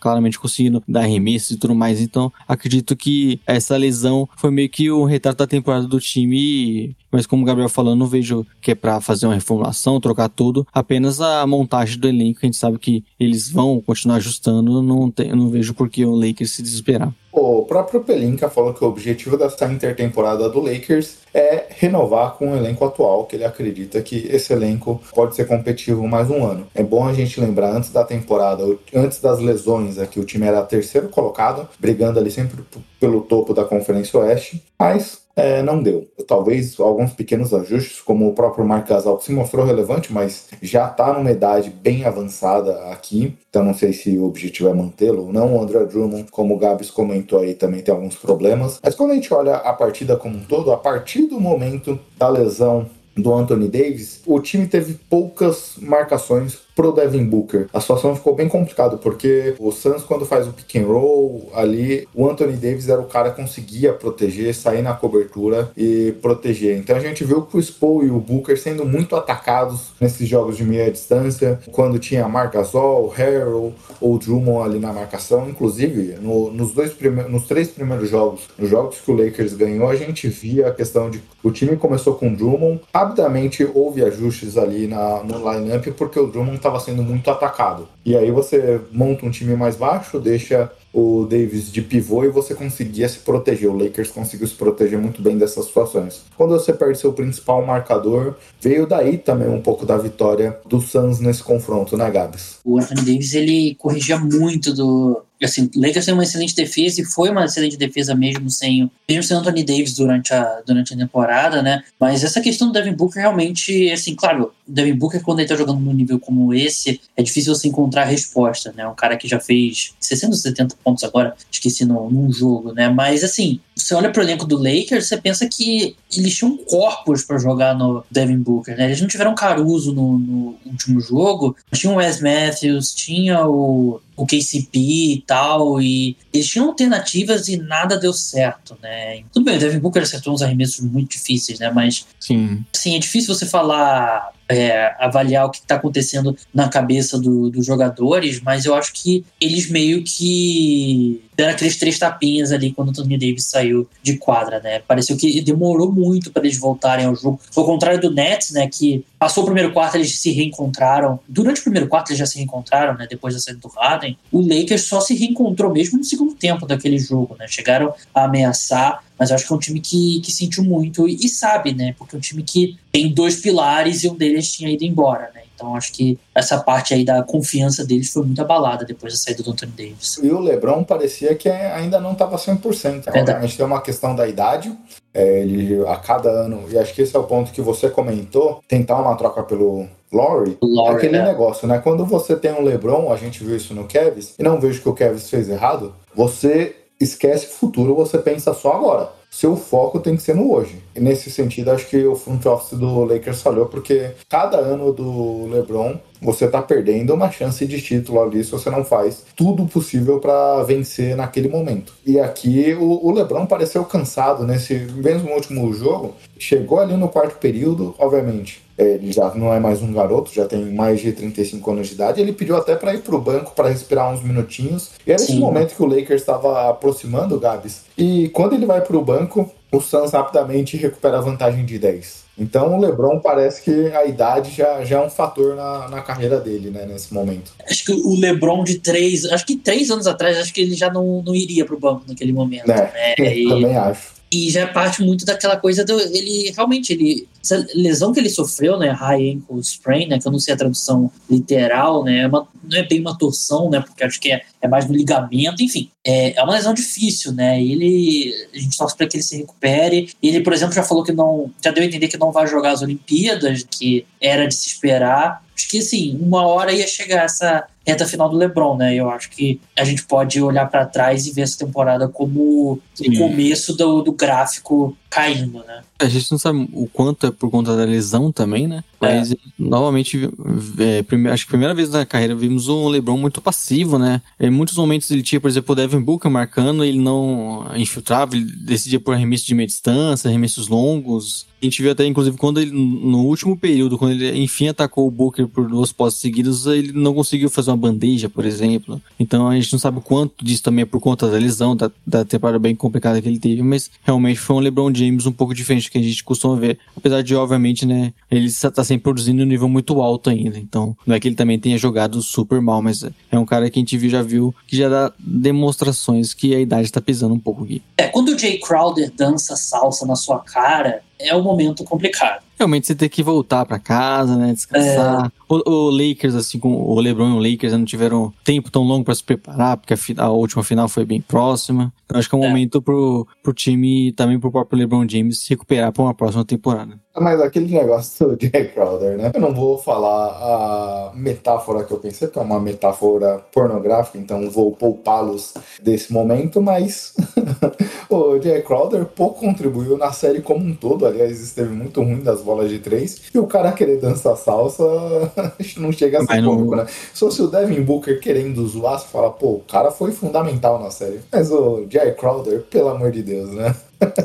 Jay Crowder na última partida ele acertou um arremesso de três atrás do outro, né, também. Ah, sim, mas não, não, não é aquele cara que você disse que o Suns passou por conta dele. E o Suns passou, eles enfrentarão o Denver Nuggets que eliminou o Portland Trail Blazers. O Léo já adiantou mais cedo, Blazers que após a eliminação teve o anúncio da saída do Terry Stotts como treinador da franquia. O Stotts que está aí no Blazers já há bastante tempo, o único treinador da carreira do Damian Lillard. E eu comentava aqui, Léo, eu acertei exatamente essa série nas nossas projeções. 4 a 2 para o Denver e a minha votação no Denver passando, eu até comentei na época, era muito mais uma questão emocional porque eu queria ver o Blazers sendo treinado por outro cara, porque a gente falou muito no Twitter, né, e a gente abordou aqui como esse time treinado pelo Stotts parece que tem sempre uma marcha a mais para engatar, mas não conseguia fazer isso. Problemas defensivos, um playbook ofensivo muito simplificado, muitas jogadas de isolation. Até naquele jogo lendário do Damian Lillard com 50 pontos, foram duas prorrogações. Na segunda, ele não tentou mais arremesso, no meu entender, porque ele já estava bem cansado. Porque é isso, né? A gente vê o Blazers, você até comentou aqui num podcast anterior, o time mais talentoso desse confronto contra o Nuggets, mas não conseguia tirar o melhor do seu elenco. É, por exemplo, nesse jogo que eu comentei, Damian Lillard carregando o time na, na, primeira prorrogação, já tinha contribuído demais ali no quarto período, mas chegou uma hora que o corpo mesmo não aguenta. E aí todo o resto do elenco frio, você não consegue encaixar o melhor do seu time nesses momentos chaves. É, o Blazers sofreu muito defensivamente também, né? Com a marcação no perímetro, com a marcação no Jokic, com a questão em relação mesmo o Nurkic, né? Com muitas faltas. E é um time que a gente falou que dependia muito do individual. E, e, quando você tinha jogadores tendo performance ruim, né? Como o CJ teve, como o próprio Norman teve algumas partidas, você dependia muito, ainda mais do Lillard. E aí depois daquele jogaço dele, né? 55 pontos, o, o Nuggets na próxima partida, né, no jogo 6, da, que ele confirmar a classificação, conseguiram pressionar muito mais o Lillard para ele não ter aquela sequência de, de, arremessos. E aí você acabou dando espaço para outros jogadores que não apareceram tanto, como você ter o CJ McCollum, o próprio Norman Paul. E, e, o time, apesar de ter sempre uma produção ofensiva muito boa, acaba que defensivamente não se segura, né? Não tem muitas respostas pro Jokic. E, e acho que era o, o que a gente até comentou no último podcast, né? Um, um time do Blazers que tem talento ofensivo, que tem peças individuais muito boas, só que o Nuggets é um time muito mais coletivo, time de muito mais movimentação sem a bola, time de jogadores que você vê, por exemplo, o Monte Morris sendo muito importante em partidas seguidas, sendo um cara é, acertando arremesso difícil, sendo importante com a sua movimentação. Então, né, é um time que, apesar de faltar mais talento individual, a lesão do Jamal Murray e tudo mais, você depende bastante nisso do Jokic, mas é um time que tem muita movimentação sem a bola, muitos bloqueios, é muito mais forte nessa questão e acabou que isso prevaleceu bastante, né, e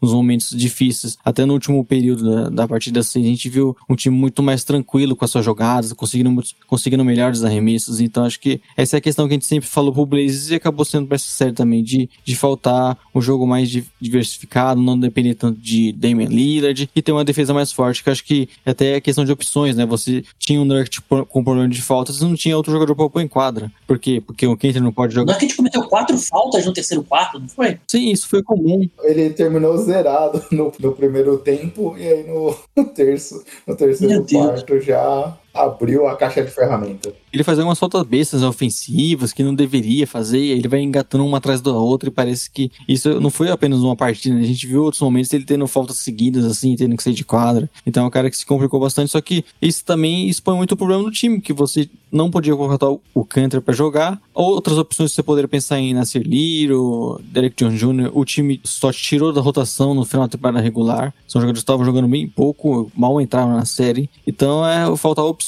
pro Blazers defensivamente também, e isso acabou expondo demais o time. Ô, Gabs, depois desse monólogo aqui de sete minutos do Léo, você tem mais algum ponto para colocar aí nessa análise desse confronto? Não, eu só projetando aí esse, esse Suns e Nuggets, né? O jogo do o jogo 4, jogo 4 não, jogo 5, do, de 55 pontos do Lillard é o resumo do, do Blazers do, do Lillard e do Terry Stotts, né? O Lillard jogando como nunca e perdendo como sempre, né? É, é triste, duas prorrogações e aquele ali é o, é o exemplo do exemplo máximo ali, aquele jogo que mostra que esse time não vai mais a lugar nenhum. Agora, pensando em, em Suns e. Ô, ô, Gabi, só um minuto antes da gente projetar o confronto seguinte, queria te ouvir num seguinte ponto aqui. É porque, pelo menos no nosso Twitter aqui, a gente viu muito a torcida, a torcida do Blazers criticando o CJ McCollum. A própria entrevista dele depois do jogo dá a entender que talvez ele vê um fim da linha. Tem a questão de uma renovação do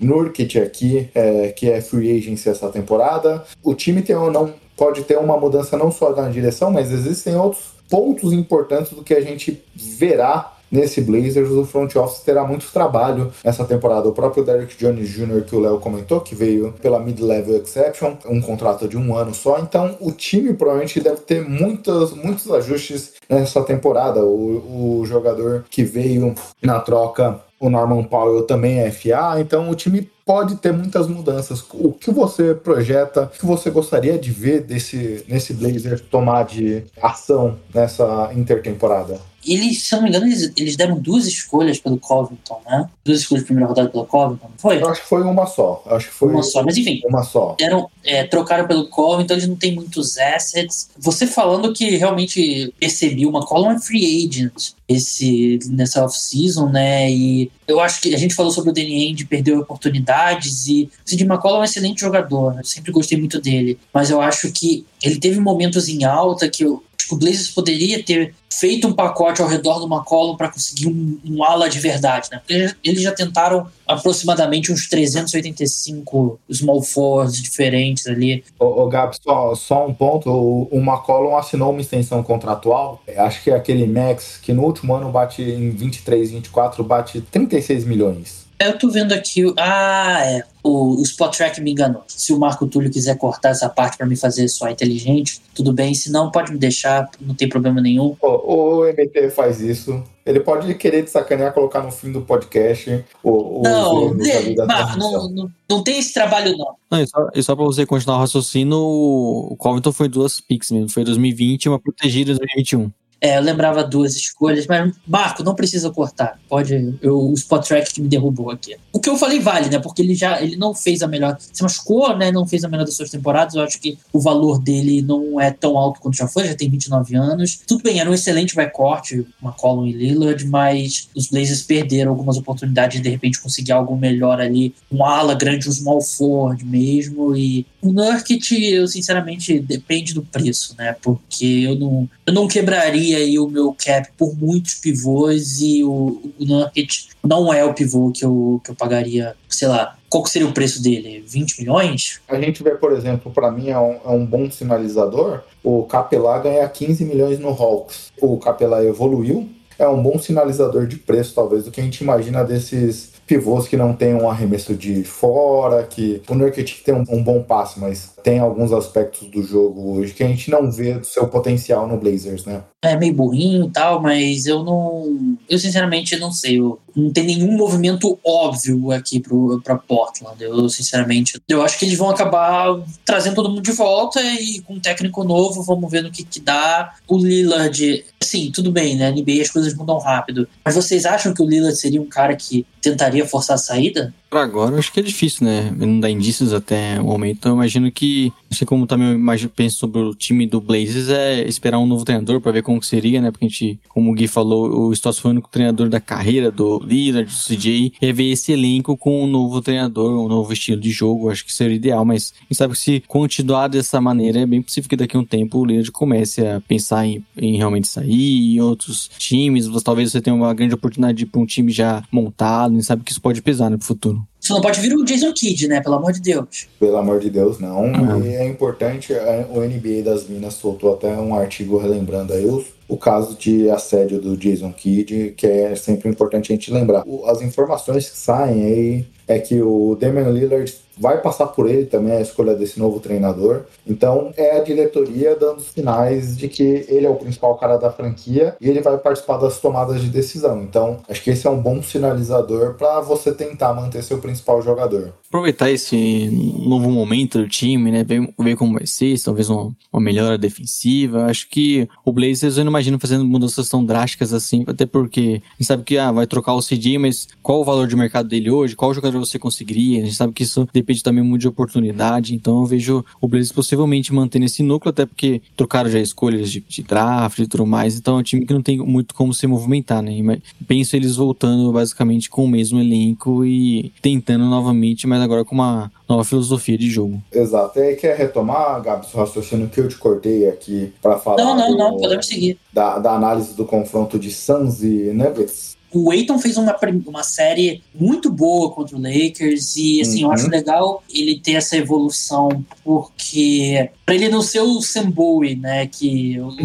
Blazers selecionou ao invés de Michael Jordan em 84. Tanto ele quanto o Trey Young eles estão um caminho assim para, claro, o Olajuwon é o melhor possível, né? Mas eles estão num caminho para serem Trae Young mais, né? Dois grandes jogadores e o Simboy claramente é o Marvin Bagley. Mas o Aiton teve uma grande série e agora vai ter pela frente o Jokic, né? Que é um pivô único, né? Talvez único na história da NBA, né? Porque o nível que ele alcançou esse ano, acho que já tiveram já tiveram pivôs que armam o jogo ali, talvez não no nível do Jokic, mais próximo. Já tiveram pivôs com um bom arsenal de, de pontuação. Mas acho que as duas coisas que o Jokic juntou nesses últimos dois anos, né, ele está pontuando muito bem, principalmente depois da lesão do Jamal Murray, e continua armando o jogo, trazendo a bola na transição. Eu acho que vai ser um desafio gigantesco para o Aiton. Ele tem mobilidade para perseguir o, o Jokic ao redor da quadra, mas eu acho que é um confronto aí que promete bastante. E, de novo, vai depender muito da condição física do Chris Paul, né, que voltou a sentir o ombro no jogo 6 mas é uma série que eu tô muito curioso para ver, porque acho que na NBA a gente tem um problema às vezes, e isso acontece na NFL também, mas muito time jogando igual, né? Muito time pick and roll, bola de três, pick and roll, bola de três, isolação e tal. E tanto Nuggets quanto Phoenix Suns, eles são dois times com um estilo mais particular, né? O Suns bem devagar, para a bola, um dos times que tem um dos ritmos mais lentos. O, o Nuggets armando o jogo a partir do Jokic também é um time que tem um estilo de jogo bem diferente. Então, eu tô bem ansioso para ver essa série. Uma disputa bem interessante, né? Apesar de com o Chris Paul bem você imaginar o Suns favorito por toda a temporada que eles fizeram pro time que é defensivamente, ofensivamente, acho que é um time muito mais equilibrado, né? E você tendo caras como o Devin Booker que a gente viu fazendo partidas extraordinárias contra o Lakers, é um jogador que imagino pode é, desequilibrar um pouco esse confronto na questão dos arremessos e imagino o Suns também tendo um pouco mais de facilidade para conseguir pontuar, criar seus arremessos, que a gente viu eles tendo uma pressão muito grande na defesa do Lakers né, durante toda a série, apesar que sem o Anthony Davis já foi um pouco mais fácil para a equipe, a gente teve jogos melhores ofensivos deles, mas durante a série a gente citava o problema do, do time de conseguir criar arremessos, por também ter o Chris Paul debilitado, você tinha, a gente viu que o Chris Paul muitas vezes nem era marcado no perímetro, né, porque ele não estava querendo arremessar de três, é uma questão pro time, mas eu vejo sendo uma série um pouco, uma vantagem um pouco maior por Nuggets, porque eles têm um equilíbrio maior defensivamente e tem uma, uma defesa que consegue pressionar bem o perímetro, consegue é, marcar bem sem a bola principalmente, e você tem ofensivamente o cara como o Devin Booker jogando muito bem, podendo criar arremessos contra uma defesa que a gente sabe que não, não é uma grande defesa, não é como o Lakers, por exemplo, que trouxe muitos problemas pro Suns. Último ponto rapidinho, antes da gente seguir. Quantas vezes a gente vai ver a seguinte movimentação? Devin Booker com a bola, ele vai chamar um pick and roll com um jogador que o Michael Porter Jr. estiver marcando. Era isso que eu ia comentar. Ele, que o Michael Porter Jr., ele, assim, ele é excepcional no ataque, mas ele ainda é um zero na defesa. Ele não é um zero, ele é um total negativo na defesa, um dos piores alas defensivamente. E o Suns, que é um time muito inteligente, vai explorar. Eu não ficaria surpreso se a gente vê. Aconteceu isso no, contra o Blazers, mas acho que a gente vai ver muitos jogos o Michael Porter Jr. terminando no banco. Esse é um bom ponto. Até nesses matchups defensivos, nesse sentido, eu acho que o Aaron Gordon vai, vai ser o marcador primário do Devin Booker. Mas concordo contigo, o Suns deve buscar essa troca em todo momento possível para tentar explorar. Concordo com o Léo quando ele fala da questão de que esse jogo pode ser definido pela defesa. O Suns terminou entre umas das sete melhores defesas da temporada. O Nuggets tem o seu ponto fraco nessa parte do jogo, também numa defesa de perímetro ali que não é das melhores. Obviamente isso se corrigiu, é, melhorou um pouco desde a chegada do Aaron Gordon, mas é, é um time que tem essas dificuldades. É um time que tem a dificuldade principalmente por conta da lesão do, do Jamal Murray também, que vai fazer muita falta nesse confronto em si. Mas aqui, Léo, até pelo que a gente viu do que o Campasso até marcou bem o Damian Lillard, mas o Lillard é especial, é mais físico. Contra o Chris Paul mesmo inteiro, facilita um pouco a vida do Campasso, né? É, acaba facilitando, né? Com isso, mais habilidade, a gente viu, por exemplo, ele com problemas para arremessar de fora, aqueles arremessos de distância dele não estavam caindo com a frequência, então é um jogador que, mantendo essa questão física, né, acaba sendo mais fácil pro Nuggets é, acabar minando ali, e é um cara que sabe que é importante para esse ataque também do, do Suns funcionar, para você não depender tanto de criação de Devin Booker, por mais que a gente viu que ele é capaz de fazer isso, fazer isso no nível muito bom, você precisa ter Chris Paul que coordena o ataque, que arma jogadas, que encontra os melhores arremessos arremessadores, que também é uma, é uma arma no arremesso de meia distância. É um cara que também caça esses matchups, né? Então ele poderia muito bem atacar muitas vezes o próprio Michael Porter Jr. Então eu imagino que essa questão da lesão do Chris Paul é muito significativa para a série, para a gente ver até na questão do equilíbrio, né? Porque você tendo um Chris Paul melhor, eu acho que o Suns é um time muito mais completo, é um time que tem uma temporada muito mais sólida, tem mais opções, não tem tantos buracos para você pensar em explorar, né? Então eu vejo nessa questão de como vai ser o Chris Paul em quadra. Pensando até no Nuggets, né, a gente viu que eles têm um ataque muito poderoso, o Jokic está numa fase muito boa, é um cara que deve também ter o seu o grande volume na, na série contra o Suns. Só que o, o ataque dele também depende muito de arremesso de três, que a gente sabe que não é o, sempre que tá caindo. A gente viu isso contra o Blazers, em alguns momentos era é, o Michael Porter Jr. indo muito bem, o próprio Aaron Gordon acertando arremessos, mas em outros momentos o time tinha um o aproveitamento caía bastante. Eu acho que isso também é um fator que vai determinar bastante na série. Nesse sentido, Léo, você falou de um, de, de um ponto importante. O buraco que eu vejo que o Nuggets tentará explorar, e foi um pouco do que eles exploraram aqui contra Portland Trail Blazers, é a questão do substituto do Aiton, né? A gente vê o Aiton ali jogando seus 30 minutos, mas existe uma questão, principalmente, que é algo que a gente comentou aqui na série anterior contra o Lakers é um fator quando você tem o Frank the Tank entrando na partida. Ele vai jogar seus 10 minutos aí, 10, 15 minutos nessa partida, e a gente viu como o Jokic sabe explorar muito bem seu marcador quando é um marcador pior defensivamente. Então esse é um fator, né, Gabs? E até te passando a palavra, o Léo falou da questão do, das bolas de três, do perímetro do Denver Nuggets, que foi um fator contra o Portland, mas tem sua irregularidade, o Phoenix foi a quarta melhor defesa para bolas do perímetro da temporada regular. Eu acho que vai, o Denver Nuggets vence essa série.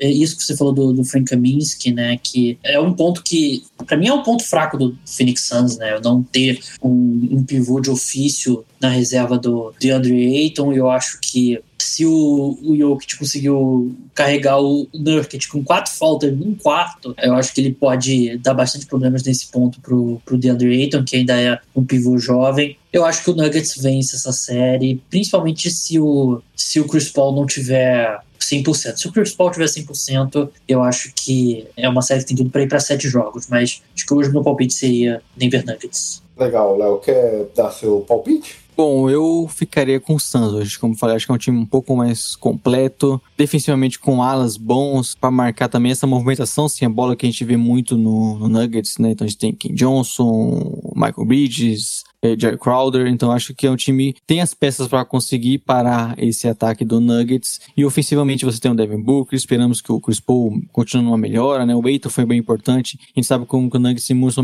tem um garrafão muito exposto, então acho que é um cara que pode ser também importante nessa série. A gente viu, principalmente nos primeiros jogos com o Lakers, ele tem um aproveitamento muito bom, né? No, ali no garrafão. Eu hoje apostaria no, no Suns, mas óbvio que também depende muito dessa questão física do Chris Paul. Só avisar rapidinho que eu vou dar outro palpite no Twitter e vou dizer para cercar de todos os lados. É o que eu faço, viu? Deixa avisado. Não, deixa só avisado. Você, Gui, você vai com o nosso Suns, até para homenagear o nosso amigo, seu xará, o Guilherme também, ou você vai de Nuggets? Eu, xará, Gustavo Lima, o nosso influencer digital aqui do Jumper, o grande voz da torcida do Suns, né? Eu vou de seleção, Léo. Eu acho que vai ser um jogo mais fácil do que a gente imagina, eu, eu, vejo que pode ser um confronto mais fácil, por todos esses pontos que você comentou, obviamente. O Jokic, acho que pelo menos na conferência Oeste a gente pode discutir se ele é o principal jogador de todos os times, aqui o jogador de maior impacto junto uhum. com o Doncic se passar hoje. Então é, é, um cara fantástico. Não, não à toa será eleito MVP da temporada. É, acredito que existem, existam poucas dúvidas nesse sentido. Então, mas apesar disso, eu vejo o elenco do Suns hoje com mais armas para conseguir parar esse ataque do Denver. Então acho que vai ser um confronto, de certa forma, bom, ou talvez eu colocar em seis jogos aqui, mas hoje eu vejo uma certa vantagem para a equipe do Arizona. Bom, vamos ver aí a dupla Splash Brothers contra o Cards Sports. é, vamos ver. Mas avançando aqui, pessoal, hoje, domingo, à tarde, teremos o jogo aí que define a única partida 7 nessa primeiro, nesse primeiro round. Será entre o confronto do Los Angeles Clippers jogando em casa, e não tivemos nenhuma equipe jogando em casa vencendo ainda nesse, nesse confronto, contra Dallas Mavericks E aí fica difícil a gente fazer qualquer projeção, porque quando esse podcast for ao ar, já a série já estará desatualizada. Mas eu queria ouvir rapidamente a gente aqui falando sobre como a gente pode projetar esse confronto seguinte contra o Utah Jazz. A gente estava aqui comentando no último podcast, Gabs, que imaginamos, eu e o Léo, que o torcedor do Utah Jazz prefira enfrentar o Dallas Mavericks. Obviamente, teria o Doncic para ser enfrentado, mas um time contra o Clippers poderia causar mais perigo pro time de Utah. Você concorda com, com essa nossa imaginação? Eu sinceramente não sei, é, Gui, porque eu acho que você preferiu o Mavericks, você, é o melhor jogador possível seria o Doncic, né? E, e um que eu não vejo muitas respostas pro, do lado do Utah Jazz, né? Enquanto o Clippers é, eu acho que é um time que é bem, é bem oposto do, do Utah Jazz, porque o Utah Jazz tem uma, uma forma de jogo, tem um, sabe o que faz, todo mundo sabe o que faz, o que é o contrário do Clippers, né? É difícil a gente comentar um negócio que quando o pessoal escutar o podcast já vai ter sido definido, né? Exato. É, a chance de zicar aqui é grande, né? Igual eu já fiz, inclusive, no ano passado. Então eu acho que o Clippers vence. Clippers vence, sem chance pro, pro Mavericks. Eu acho que o de, desafio os deuses do basquete a tentarem mudar esse resultado. O Clippers, para mim, já passou pelo Mavericks. É a famosa zica reversa, acho que o que o Gabi está tentando nesse momento. Mas é, é, é difícil a gente ver a, a, essa pós-temporada do Doncic, né, Léo? Mas eu concordo com o Gabs nesse sentido. Acho que o elenco do Clippers é mais profundo. Mas se, se o Mavericks vencer essa partida, passa muito por, pelo Clippers em nenhum momento ter conseguido parar o Don't. Quando o Don't não produziu aquilo, aquilo, que a gente imaginava, foi muito mais por cansaço dele ou por, por ele não conseguir atuar tão bem do que por armas que o Clippers fez para pará-lo. É, mas nesse último jogo, no jogo 6, a gente viu finalmente o Kawhi sendo o marcador primário em muitos momentos ali em relação ao Don't. Mas, obviamente, o Don't consegue fazer as trocas de marcação e tudo mais. Mas projetando aqui, como é que você vê esse potencial confronto aqui contra o Jazz? Se for o Mavericks ou se for o Clippers? Bom, o Jazz a gente pode citar, por exemplo, ter um trabalho defensivo contra o Doncic não é simples, né? Apesar que eles vão ter sempre um Gobert na cobertura, no garrafão, eu já acho que é um fator essencial para a gente ver que o Doncic consegue atacar muito a cesta, né? Consegue estar sempre ali no garrafão e você ter um Gobert ali acaba ajudando muito mais. Só que até nesse defensor primário do Doncic, talvez Royce O'Neal, eles não têm tantas peças assim como o próprio Clippers pode botar um Paul George, um Kawhi, então talvez o, o Tadeu sofrer um pouco mais nisso, só que apenas uma das questões que eu vejo na partida, né? Acho que o Jazz é, um, é uma equipe muito mais completa, ofensivamente, defensivamente, que o, Mavis tem muito mais opções, então eu acho que eles poderiam, poderiam preferir esse confronto, porque, óbvio, você tem o Doncic, talvez, como você citou, o principal jogador aqui na Conferência Oeste, pelo menos nesses playoffs, e é um cara que é muito difícil parar, mas eu vejo em outras questões o Jazz tendo vantagem. Só pra gente abordar um pouco, caso seja o Mavis, é, o Utah tem o melhor aproveitamento do perímetro da liga nessa última temporada. Obviamente, o Doncic, o jogo dele não é só a parte individual, mas ele consegue envolver todos esses jogadores. A gente teve no jogo 5 o Doncic tendo a maior percentagem de pontos criados da história dos playoffs, com 83,8%. Então, seja através de pontos criados por ele ou de assistências, então a gente vê como a bola passa muito na mão dele. E, e ele cria muito esse jogo através do pick and roll para o pessoal do perímetro, né? Para conectar esses seus parceiros aqui. O Utah tem um ponto bom que ele tem cinco bons marcadores não excelentes marcadores, mas bons marcadores de alguma forma. Esse é um ponto importante ali para tentar parar. Não teria um alvo fácil para o Don't te atacar, de certa forma. Mas é, se tem algo que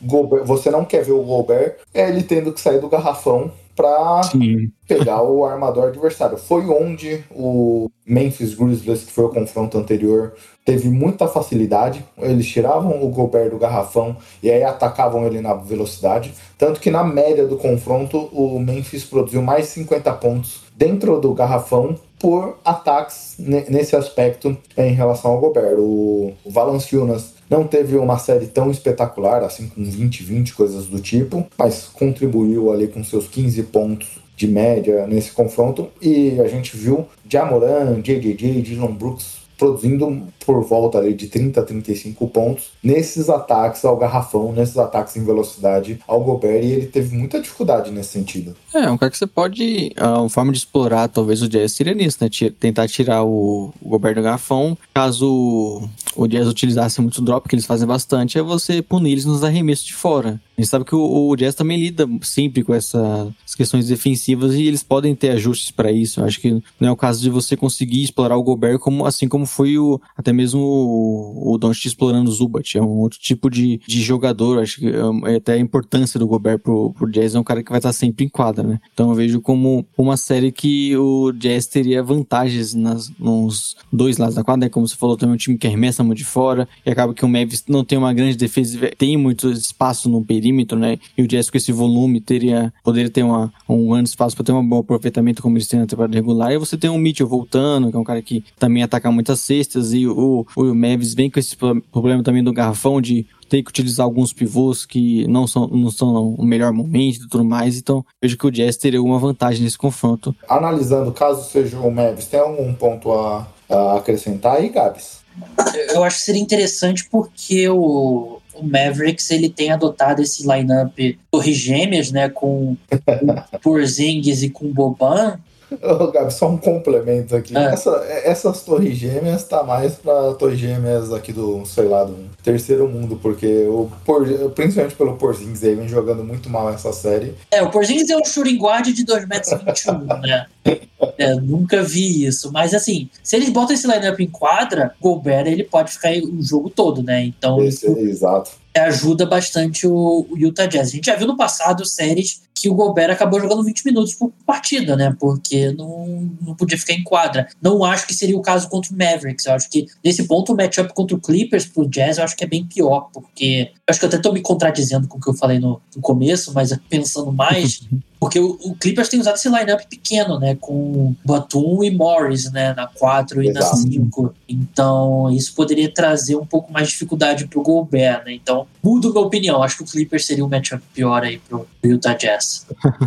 Parabéns, Léo. Você conseguiu convencer o Gabriel aqui. É porque o, o Clippers é, é, difícil porque a gente vê ele, o time às vezes derretendo nos playoffs, né? Mas é aquilo, você tem um, um, potencial muito maior, porque o Clippers tem um aproveitamento absurdo na temporada regular nos arremessos de três. Então é um time que poderia bater de frente nessa questão do, dos arremessos de fora com o Jazz. Você tem Paul George, Kawhi que estão tendo, uh, fazendo bons jogos, né? embora o Paul George na última não tenha ido tão bem como a gente vê, mas produzindo bons números ainda, né? Você tem um time que tem muito poder ofensivo, pode utilizar um jogo com small ball e talvez tentar expor um pouco mais o Gobert. Então, é, o Clippers eu vejo com muito talento e, e com coadjuvantes podendo produzir bem também. Acaba que eu acho que isso é, pode fazer uma diferença até pensando como você citou né, na pergunta de quem que o Jazz talvez quisesse enfrentar, porque no Clippers você tem um teto maior, vamos dizer assim.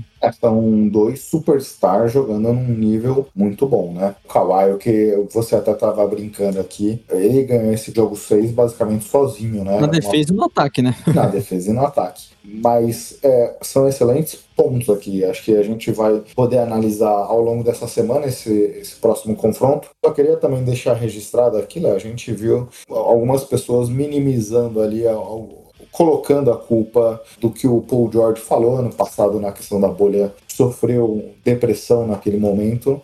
Trazer esse, esse ponto, que é uma situação que a gente existem, existem diversos tabus sobre isso, você culpar é, ele jogar mal ou ele jogar bem por essa desculpa que na cabeça da pessoa ele deu ano passado, acho que é legal. É um tema tão sensível, a gente sabe como isso existem diversas pessoas que não conseguem tratar essa doença e acabam levando ao extremo, às vezes a morte ou sofre tanto. Acho que a gente tratar a depressão como uma desculpa não é legal, principalmente quem tem o microfone na mão aqui. A gente precisa ter cuidado com esses pontos, porque é uma doença que, que atinge boa parte da população, é uma dessas doenças modernas que a gente vê causando muito. Então ficou aqui também a, a recomendação e o comentário da Drica Evorini, fez um post lá no NBA das Minas Minas tratando sobre isso. Ela que diz que sofre com síndrome do pânico já há bastante tempo. Então sinta-se abraçada aqui, Drica. Ao 48 Minutos, que também fez uma live ontem na Twitch falando sobre, tem um podcast sobre. O, o Lucão, inclusive, né, Léo? Quando o Lucas Davi do 48 Minutos participou aqui conosco, ele fez questão de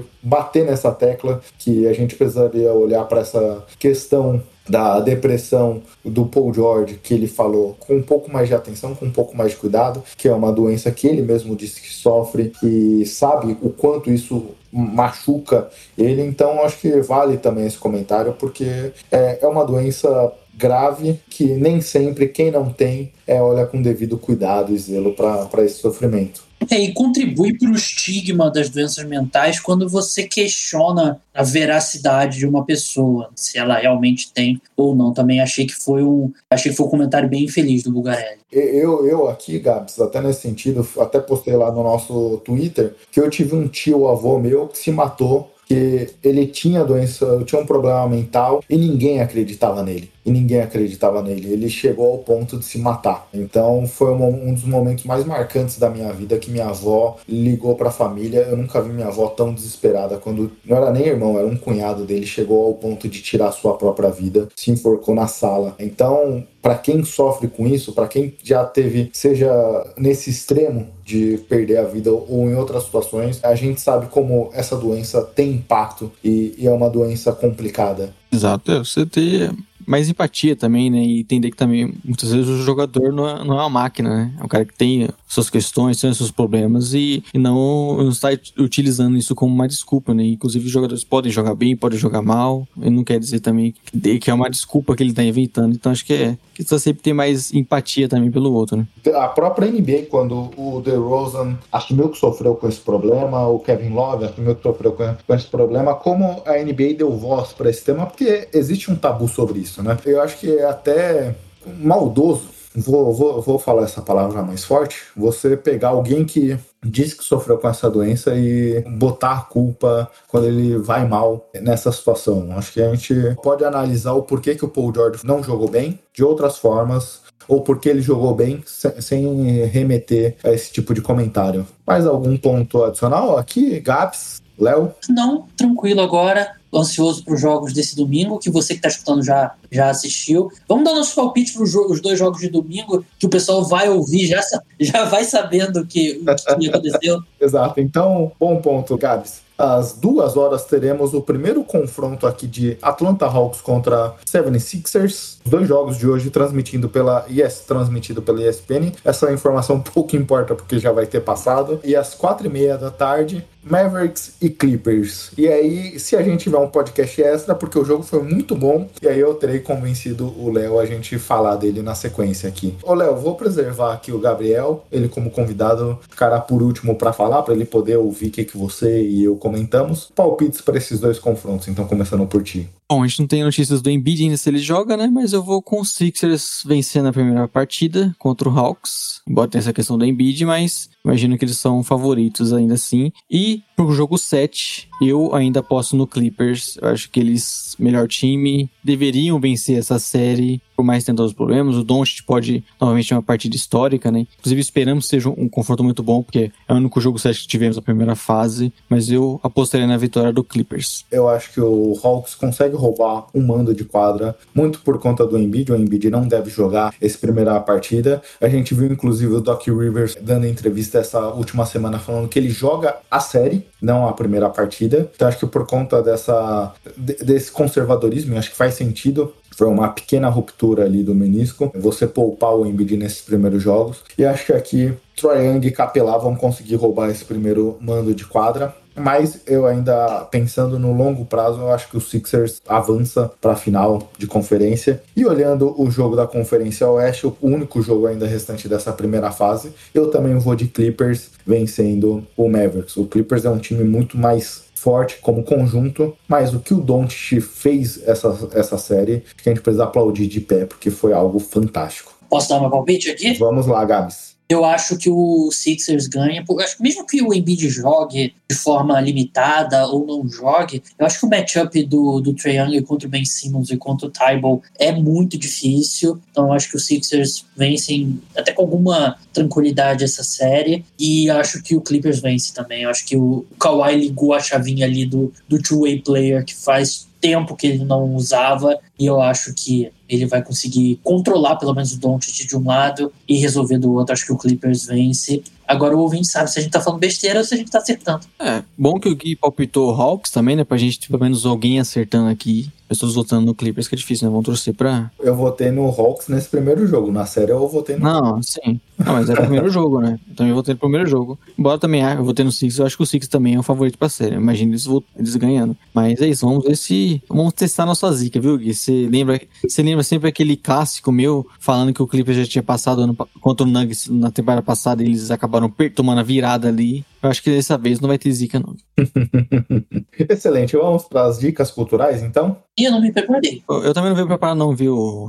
Eu vou pensar aqui, vou pensar enquanto vocês falam. Bem, eu posso começar então, já que vocês não se prepararam? Não, eu me preparei, só que você, na verdade, estragou minha preparação. Ixi, então deixa, deixa eu falar e você já fala na sequência aqui. Eu vou fugir um pouco do, da, das dicas de jogo nesse momento, porque tá tudo sendo passado. Tem transmissões no Gaulês, tem transmissões no YouTube, tem transmissões na Band, tem transmissões na TV a cabo ESPN Sport TV, tem trans, transmissão no League Pass. Você pode se alimentar de diversas formas aqui. O bom é que até para quem não tem TV a cabo ou League Pass consegue acompanhar não todos os jogos, mas consegue acompanhar parte deles aqui ao vivo na democratização da, da NBA, então isso é bem legal. Mas vou fazer uma outra dica, porque eu tava em dúvida se comprava ou não um jogo, porque achei bem caro. Todos os reviews que saíram do NBA 2K 2021 diziam que era basicamente uma cópia do jogo antigo, e aí eu tava, não queria gastar esse dinheiro desnecessário. Acabei comprando o NBA 2K 2021 pro Play 5 e eu fiquei espantado com a qualidade do gráfico.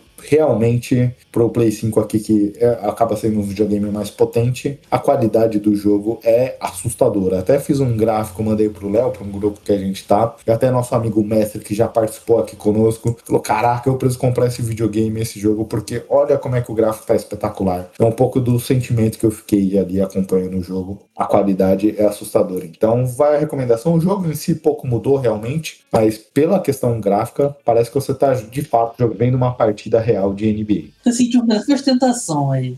Não foi a intenção. É, vontade de comprar um Play 5, Gabs? Não, eu sou Team Xbox. Inclusive eu tenho o Xbox, o, 2K novo também, mais recente, no Xbox One, mas inferior ao potente Play 5 do, do, do Gui, né? Como ele fez bastante questão de destacar aí a qualidade. Eu imagino que o Xbox novo também tem a mesma qualidade. Eu fiquei bem chateado que eu tava conversando com um amigo meu que comprou o Xbox foi pro update aí do, do novo Xbox para nova geração. E o Xbox tá gratuito, o, o NBA 2K tá gratuito, o One que você adora tanto o esporte, Gabi, está gratuito. A gente foi o Baby Drive, viu, Gui? Com essa série de playoffs aí, tô assistindo pouca coisa. Bom filme, né? Mas tem um problema sério nessa. Qual que é o problema sério do filme? Um dos atores principais, né? O Kevin Spacey. Ah, sim. Mas é um bom filme. É, cara, esses últimos tempos aqui não, não ligam mais nem Netflix, viu, Gabs? É playoff só, é live de madrugada, podcast extra. Sabe como que é esse ritmo insano de playoffs? Mas é isso, então. É mudança, né, Léo? É mudança. Você tá se mudando também. É, inclusive essa semana aí eu tô. Tá vindo pro Rio? Uma mudança? Não. Continuarei aqui em São Paulo, viu? Carlos Esporte. Mas quando você arrumar um serviço aí pra mim é, no Globo Esporte também, quem sabe? Fica aqui pedindo ao manda, manda o currículo. Bota o currículo na descrição do podcast, por favor. Vou, me passa seu e-mail, viu, Gabs? Vou mandar um currículo pra você e me indicar. A minha dica era nossas participações na próxima live, live basketball, né? Que como você falou na segunda-feira, de eu estarei na madrugada novamente. Né? Coragem, coragem. É porque assim, os caras eles chegam assim, ó, nós temos dois horários para vocês. O das oito e meia e o de madrugada. E como o Gui é mais idoso, eu tenho, eu tenho que cobrir na madrugada, viu, Games? Então, tem que fazer essas lives, mas fica de olho nisso e estamos apesar de toda essa bagunça que eu citei, estamos ainda sempre também participando de lives, pós-jogos e tudo mais. Eu participei da live da madrugada do Jumper semana passada. Na metade pro fim, eu já comecei a bocejar na tela, já não conseguia mais esconder meu sono. Então Você é, correu o risco de dormir na live, né? é difícil de madrugada. É, e até três, três e meia da manhã. Eu, particularmente, não tenho mais esse ritmo, não.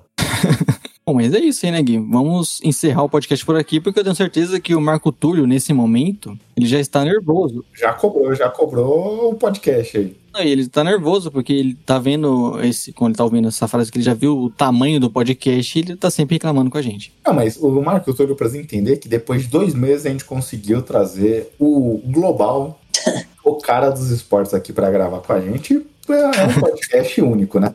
Se fosse com vídeo, eu teria feito a participação aqui com o meu crachá no, no pescoço. Vamos saber, né, quando que o, a gente vai conseguir novamente trazer um- uma estrela tão grande assim, né, Gui? Então tem que aproveitar. É, global. Qu- Quando um global participou do Splash Brothers, Léo? Me diz. Mas, Gabriel, muito obrigado por participar conosco. Você que foi a nossa primeira, nosso primeiro convite, nossa primeira participação quando estávamos engatinhando aqui no podcast. Eu teria vergonha até de ouvir aquele podcast com a sua participação, porque não por você, mas por nós. Tudo bem, tá bem, né? Eu achei, eu achei que foi delicado, viu?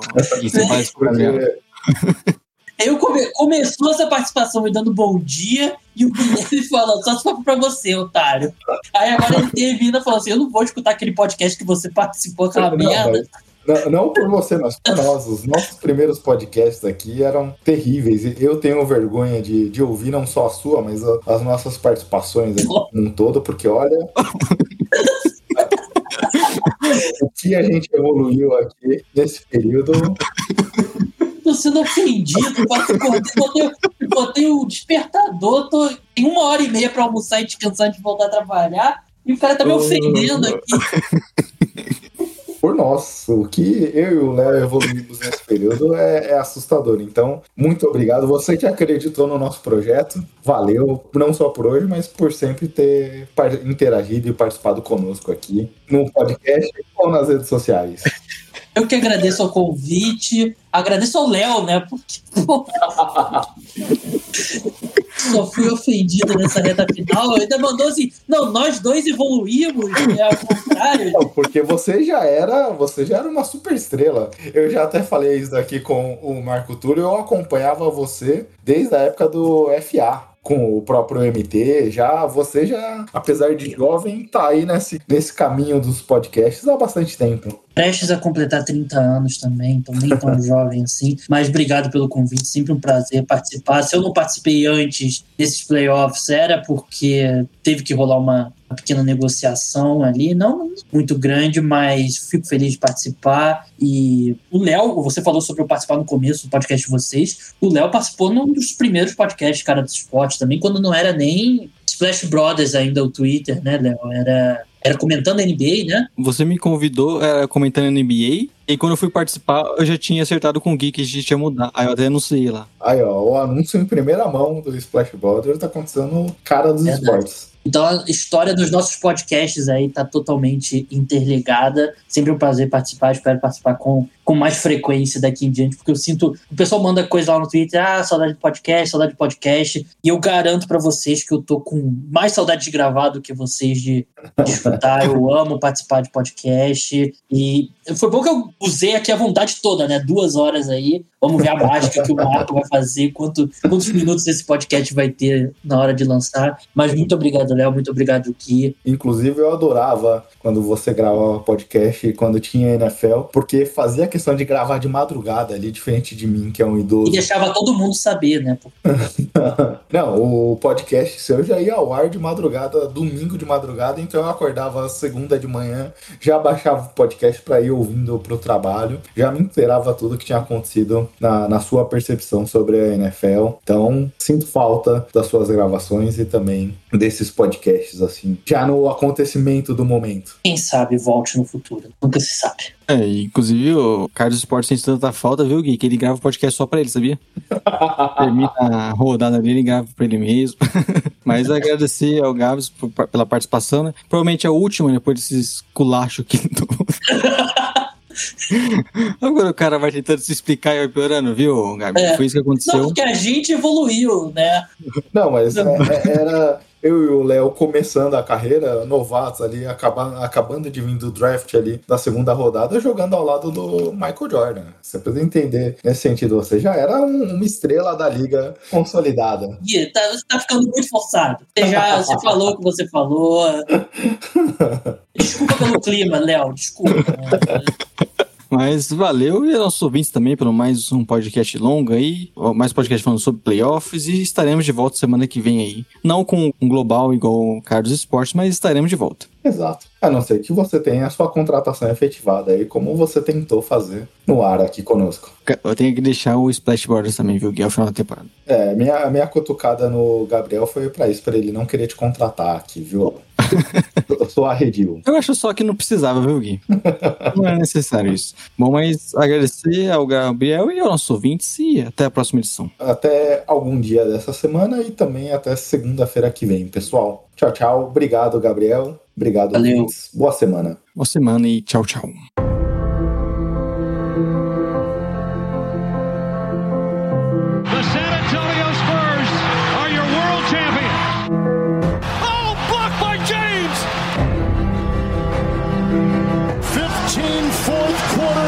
missed by Kawhi Leonard. It's good. Kevin Durant from downtown. Bryant for the win.